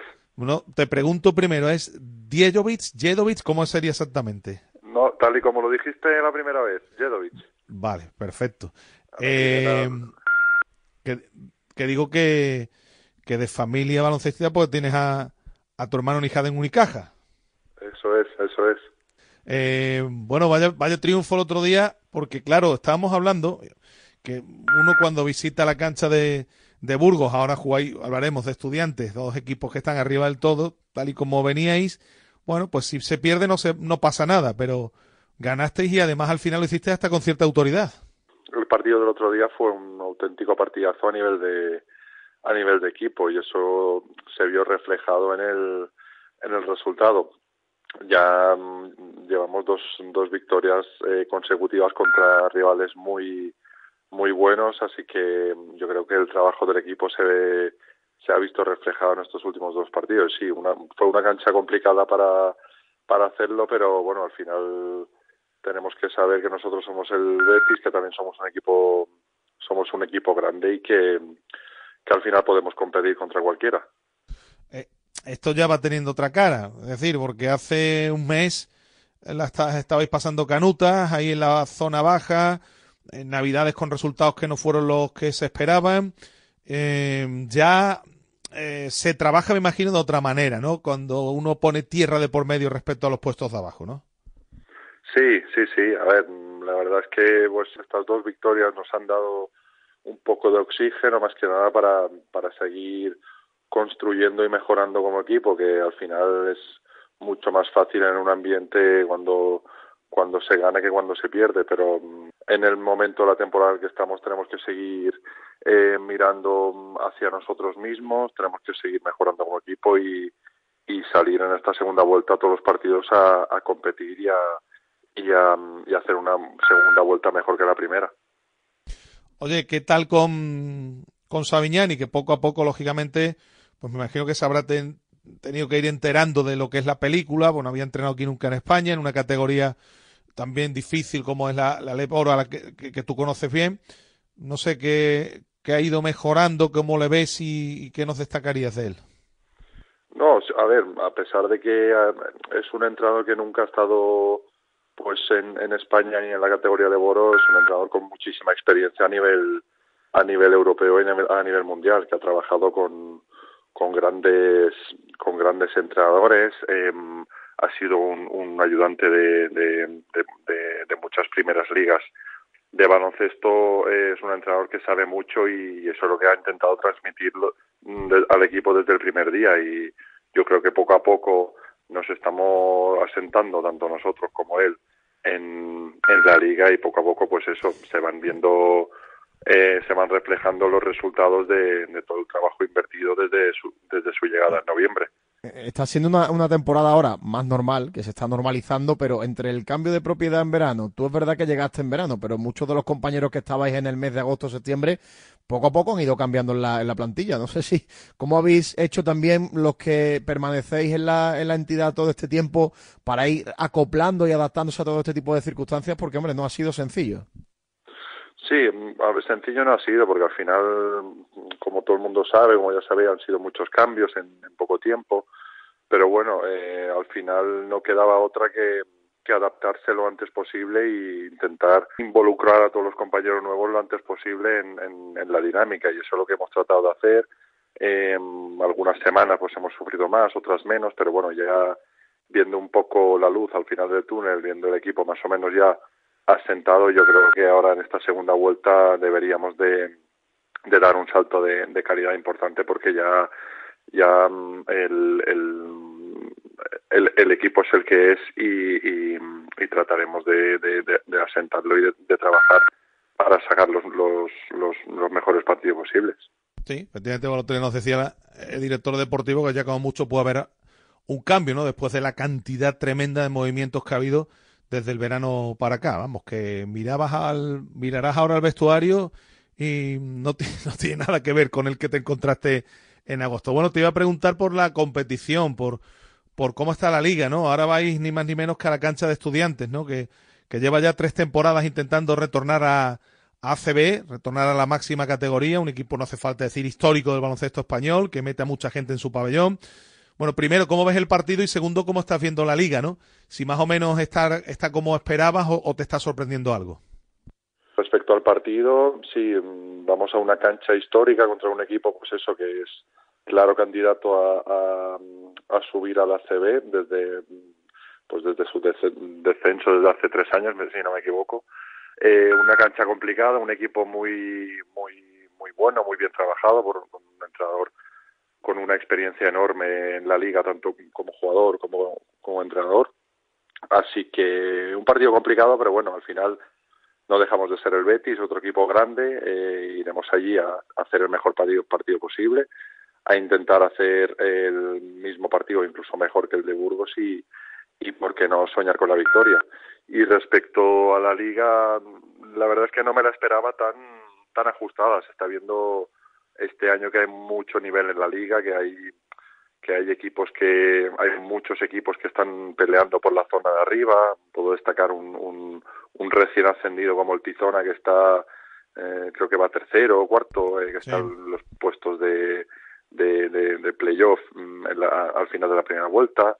El, el, la zona baja del descenso también está muy ajustada. Hemos visto que Clavijo se ha visto reforzado en las últimas semanas con varios fichajes que, que también no se van a descolgar de esa, de esa zona baja en ningún momento. Así que la liga está siendo muy igualada de momento. Eh, nosotros no nos podemos despistar porque cualquier error nos puede complicar las cosas, así que mm, en, en la liga tal y como está, lo, único que podemos hacer es trabajar y, y, sacar todos los partidos que podamos.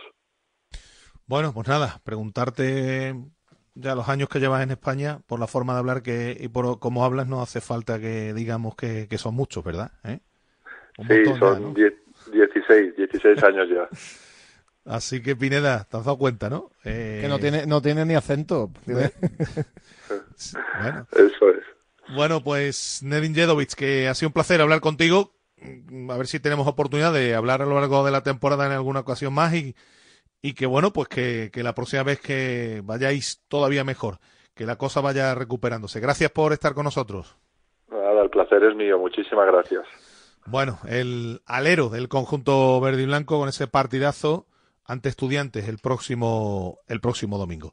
Vamos a hacer un alto que todavía en la recta final nos quedan más cosas en directo Marca Sevilla. Radio Marca. Acierta al ahorrar en electricidad en tu vivienda o negocio. ¿Qué empresa es líder en fotovoltaica en Andalucía? GESOL. ¿Quién ha realizado más de 5.000 instalaciones? GESOL. ¿Cuál es la mejor valorada en reseñas de Google? GESOL. ¿Y cuál te ofrece un estudio personalizado gratuito? GESOL. Gana tú también y ahorra con tu instalación fotovoltaica de autoconsumo. Solicita tu estudio gratuito en www.disfrutatuenergia.com. Y en la línea de salida, unas rebajas inolvidables. Ya están aquí las rebajas de Sevilla Fashion Outlet. Ven y disfruta de hasta un 70% de descuento en grandes marcas. Sevilla Fashion Outlet. Rebajas por todo lo alto. Si quieres seguir al minuto toda la actualidad deportiva, ser el primero en enterarte de las noticias más relevantes y vivir todo el deporte en directo, descárgate ya la app de marca. Resultados y clasificaciones, los mejores directos, agenda de televisión, notificaciones personalizadas de tu equipo, modo oscuro y mucho más. Accede al instante a la información deportiva que más te interesa con marca, la app número uno para vivir el deporte. Todos los fines de semana, los Pablos te traen marcador. Todo el deporte en directo con Pablo López y Pablo Juan Arena. Radio Marca. Sintoniza tu pasión con las voces del deporte. Radio Marca.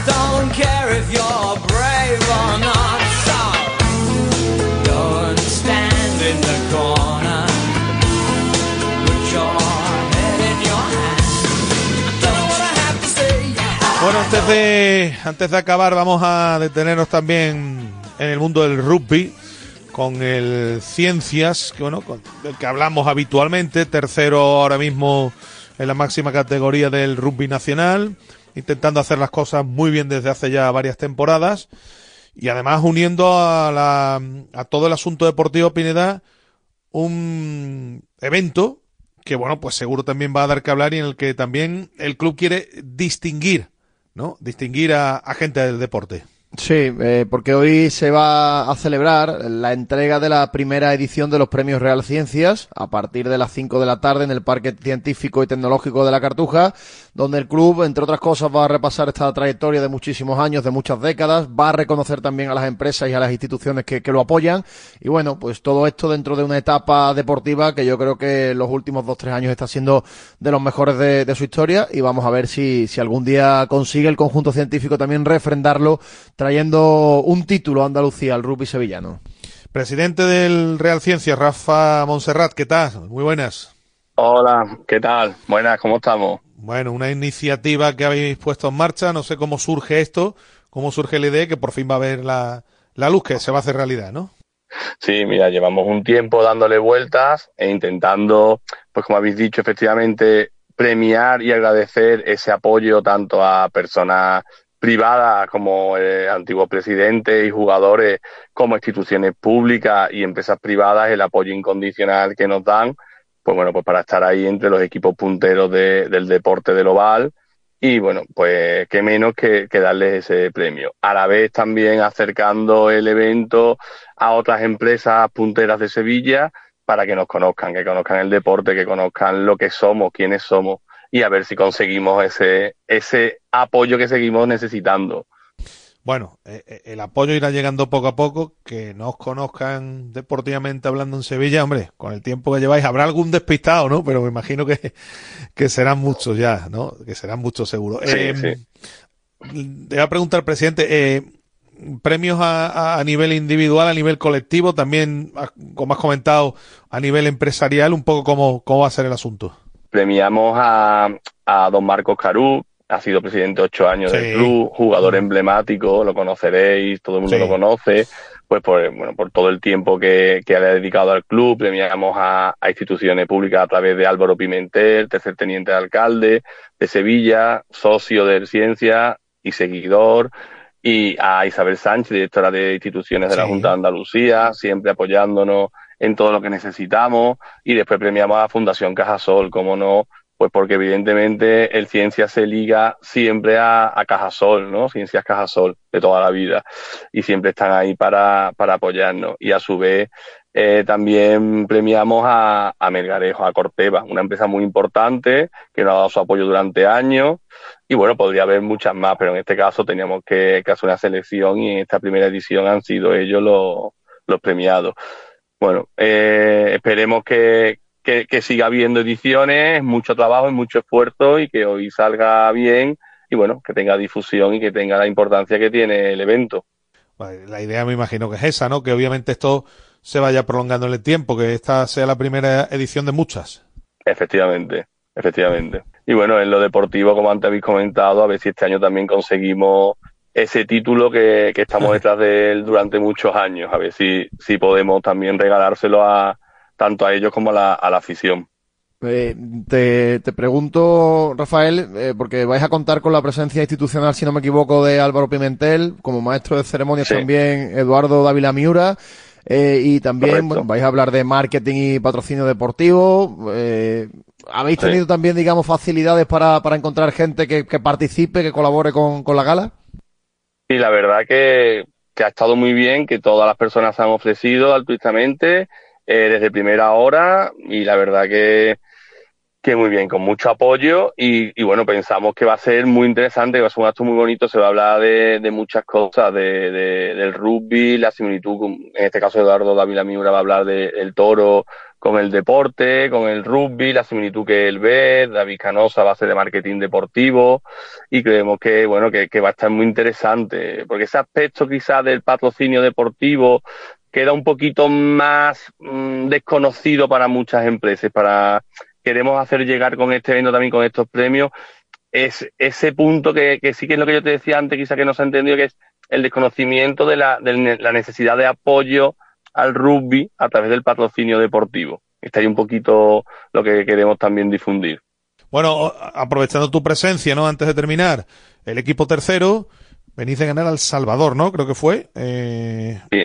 sí, sí, y este fin de semana, sí, sí. Eso es. Si ahora tenéis que ir a, a San Boy, un campo siempre complicado, se están haciendo las cosas razonablemente bien porque el equipo, bueno, intenta poner tierra de por medio respecto a los que vienen por detrás, Alcobendas y Samboy, que precisamente si se le gana a Samboy, bueno, pues ya se habría una distancia considerable, intentando por arriba dar caza a quesos entre pinares porque Burgos se está mostrando muy fuerte. ¿Cómo estás viendo la liga? ¿Con qué perspectivas estáis? Y no sé, ¿a dónde crees que pueda llegar el equipo?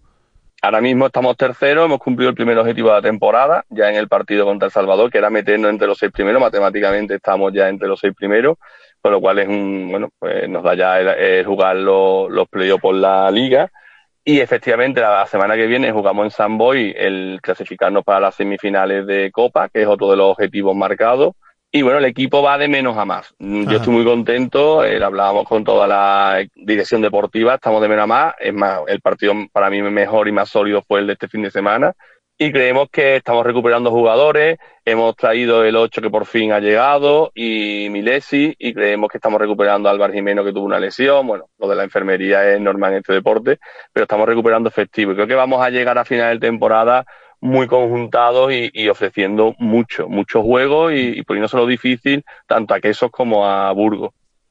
Lo de ir de menos a más, imagino que es algo que preveíais, ¿no? En una temporada donde ha, sido, ha, habido muchos cambios, entre ellos el cuerpo técnico, muchos jugadores. Bueno, al final esto hay que consolidarse y, ya el equipo puede escoger esa, esa rutina de jugar más o menos solo, de memoria. Efectivamente, el año pasado que teníamos una magnífica plantilla quizá un, un, puntito más que la de este año y no conseguimos nada porque al final esto es deporte, al final compites y tienes que ganar y creemos que este año sí podemos quizás tener ese punto de, llegar mm, muy bien también a la parte final de la temporada y bueno, y optar por, por esos títulos que, que, que, yo creo que nos merecemos, como has dicho antes, que, llevamos mucho tiempo detrás. Ya toca, ya toca. ya toca, ya toca. Pues nada, muchísimas gracias bueno, pues Rafa Monserrat, presidente, que vaya muy bien la gala, que vaya muy bien el resto de la temporada, seguro que tendremos oportunidad de hablar y gracias por la, atender la llamada de, Radio Marca Sevilla. Pues nada, gracias a vosotros y seguro que seguimos hablando. Saludos. Bueno, que todavía nos queda otro asunto más, ¿eh? que tenemos que hablar de un evento a nivel mundial, diría yo, muy importante, ¿no? Porque reúne a, a grandes deportistas en nuestra ciudad desde la pasada semana. Hablamos de ajedrez.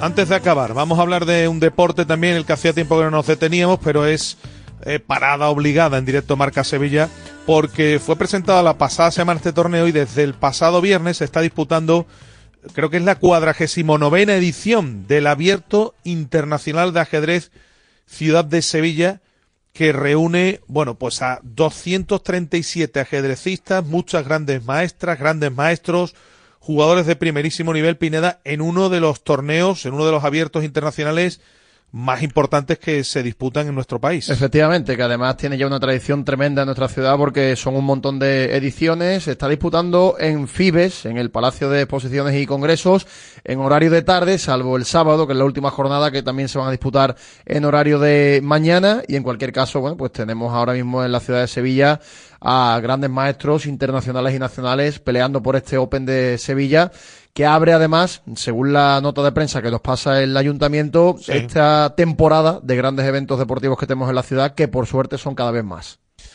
El director del torneo, José Antonio Fernández, al que saludamos. José Antonio, ¿qué tal? Muy buenas. Hola, muy buenas. ¿Qué tal? Bueno, eh, ¿se puede decir que se convierte en estos días Sevilla en el epicentro del ajedrez a nivel mundial, no?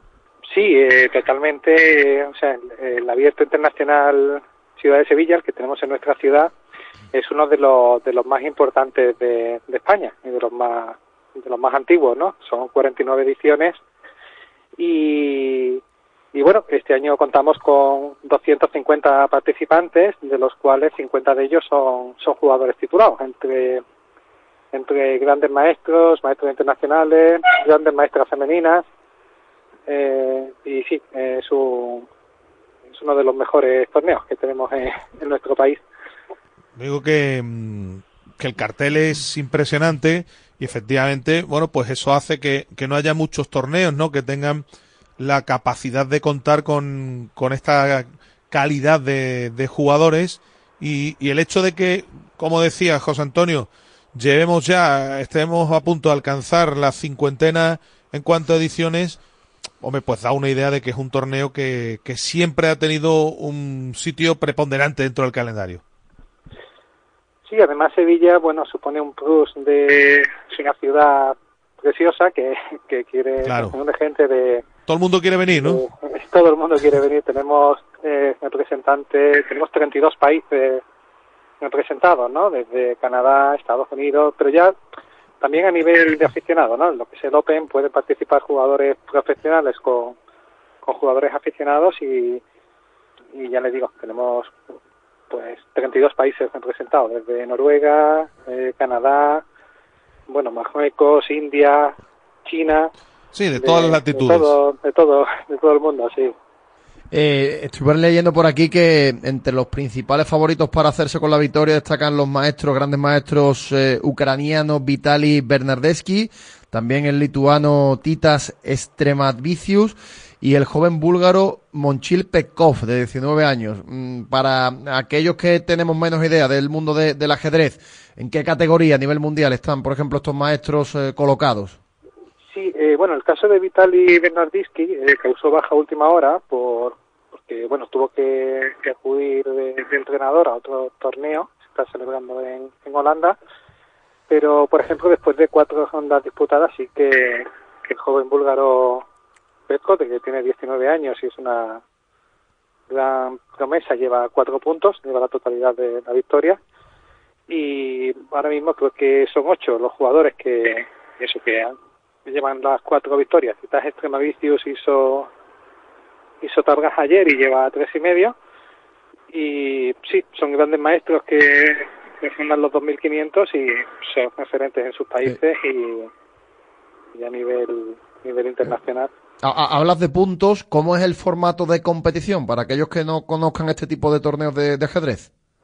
Sí, el formato de competición es un sistema suizo, eso en el cual hay un ranking inicial ordenado por por la puntuación ELO, que es algo similar al tenis, Sí. y el sistema suizo, pues lo que es la lista de participantes se parte en dos, empiezan todos con cero puntos, de forma que hay unos cabezas de serie, y se van enfrentando después de la primera ronda, o sea, mm, se enfrentan los que tienen un punto, o sea, cada vez que ganas tienes un punto, si empatas en medio y si pierdes suma, no sumas, ¿no? Entonces el sistema suizo te va emparejando los jugadores en función del grupo de puntuación. Después de cuatro rondas, pues los jugadores que tienen cuatro puntos se enfrentan entre ellos, los de tres y medio entre ellos y así sucesivamente, hasta que después de nueve rondas, pues tenemos un campeón. La- Las partidas, hay que decir, José Antonio, se disputan por la tarde y el acceso es libre en Fibes para, para todos aquellos aficionados que imagino que serán muchos, ¿no? Los que, los que se estén acercando, ¿no? Sí, las partidas se disputan a partir de las cinco y media, la entrada es gratuita y además también se pueden seguir por internet. Tenemos un sistema de transmisión online Sí. con unos tableros digitales de forma que la partida se puede seguir en directo desde cualquier parte del mundo y, desde casa. O sea, puede puede seguir puede seguir el desarrollo de las partidas, de las mejores Sí. partidas, vamos. Leo en la página web sevillaopenajedrez.com, que ahí es donde en esa dirección se puede Eso es. seguir online eh, Ahí el, tiene- el torneo. Ahí tienes la retransmisión, efectivamente. Eh, bueno, para los más pequeños, para que ya sabemos que hoy los niños, pues no hace falta que digamos qué deportes prefieren y, y, y, hacia donde suelen tirar, pero también estáis intentando, lógicamente, promocionar el ajedrez y habéis tenido una, una Olimpiada interescolar en la que han participado, bueno, pues he leído mm, unos 300 niños y niñas. Eh, es decir, que también intentáis inculcar que el ajedrez es una actividad impresionante para los niños. De forma paralela se ha celebrado la undécima Olimpiada Interescolar de, de la Diputación de Sevilla, donde hemos contado con la participación de más 300, de más de 300 niños y, niñas de, iniciación. Eh, es una de las actividades paralelas que tenemos con, con el torneo, donde bueno, también hemos contado con la presencia de, de la gran maestra Susan Polgar, que es toda una leyenda de, del mundo de, del ajedrez, y también tuvimos, eh, o sea, también los niños pudieron jugar algunas partidas con, con el gran maestro Pan Misa, que es uno de los, a priori, uno de los favoritos también para ganar el torneo. Bueno, pues hasta el próximo sábado, desarrollándose esta cuadragésimo novena edición del eh, Abierto Internacional de Ajedrez Ciudad de Sevilla, en Fibes, desde las cinco y media, con entrada libre, todo aquel que quiera se puede acercar, que va a poder disfrutar de, de ajedrez de altísimo nivel. José Antonio Fernández, director del torneo, te damos las gracias por estar con este ratito con nosotros. Que vaya bien. Un saludo. Gracias a vosotros por atendernos. Bueno, pues hasta aquí llega Directo Marca Sevilla en el día de hoy. Esta tarde marcador con la jornada de Copa que continúa. Estaremos muy pendientes, lógicamente de los partidos y mañana pues estamos con muchas más cosas, ¿no? Mirando ya de reojo como no puede ser de otra forma los partidos del fin de semana y todo lo que vaya aconteciendo. Como siempre, de verdad, gracias por estar ahí. Pasen una feliz tarde y adiós. Radio Marca. El deporte que se vive.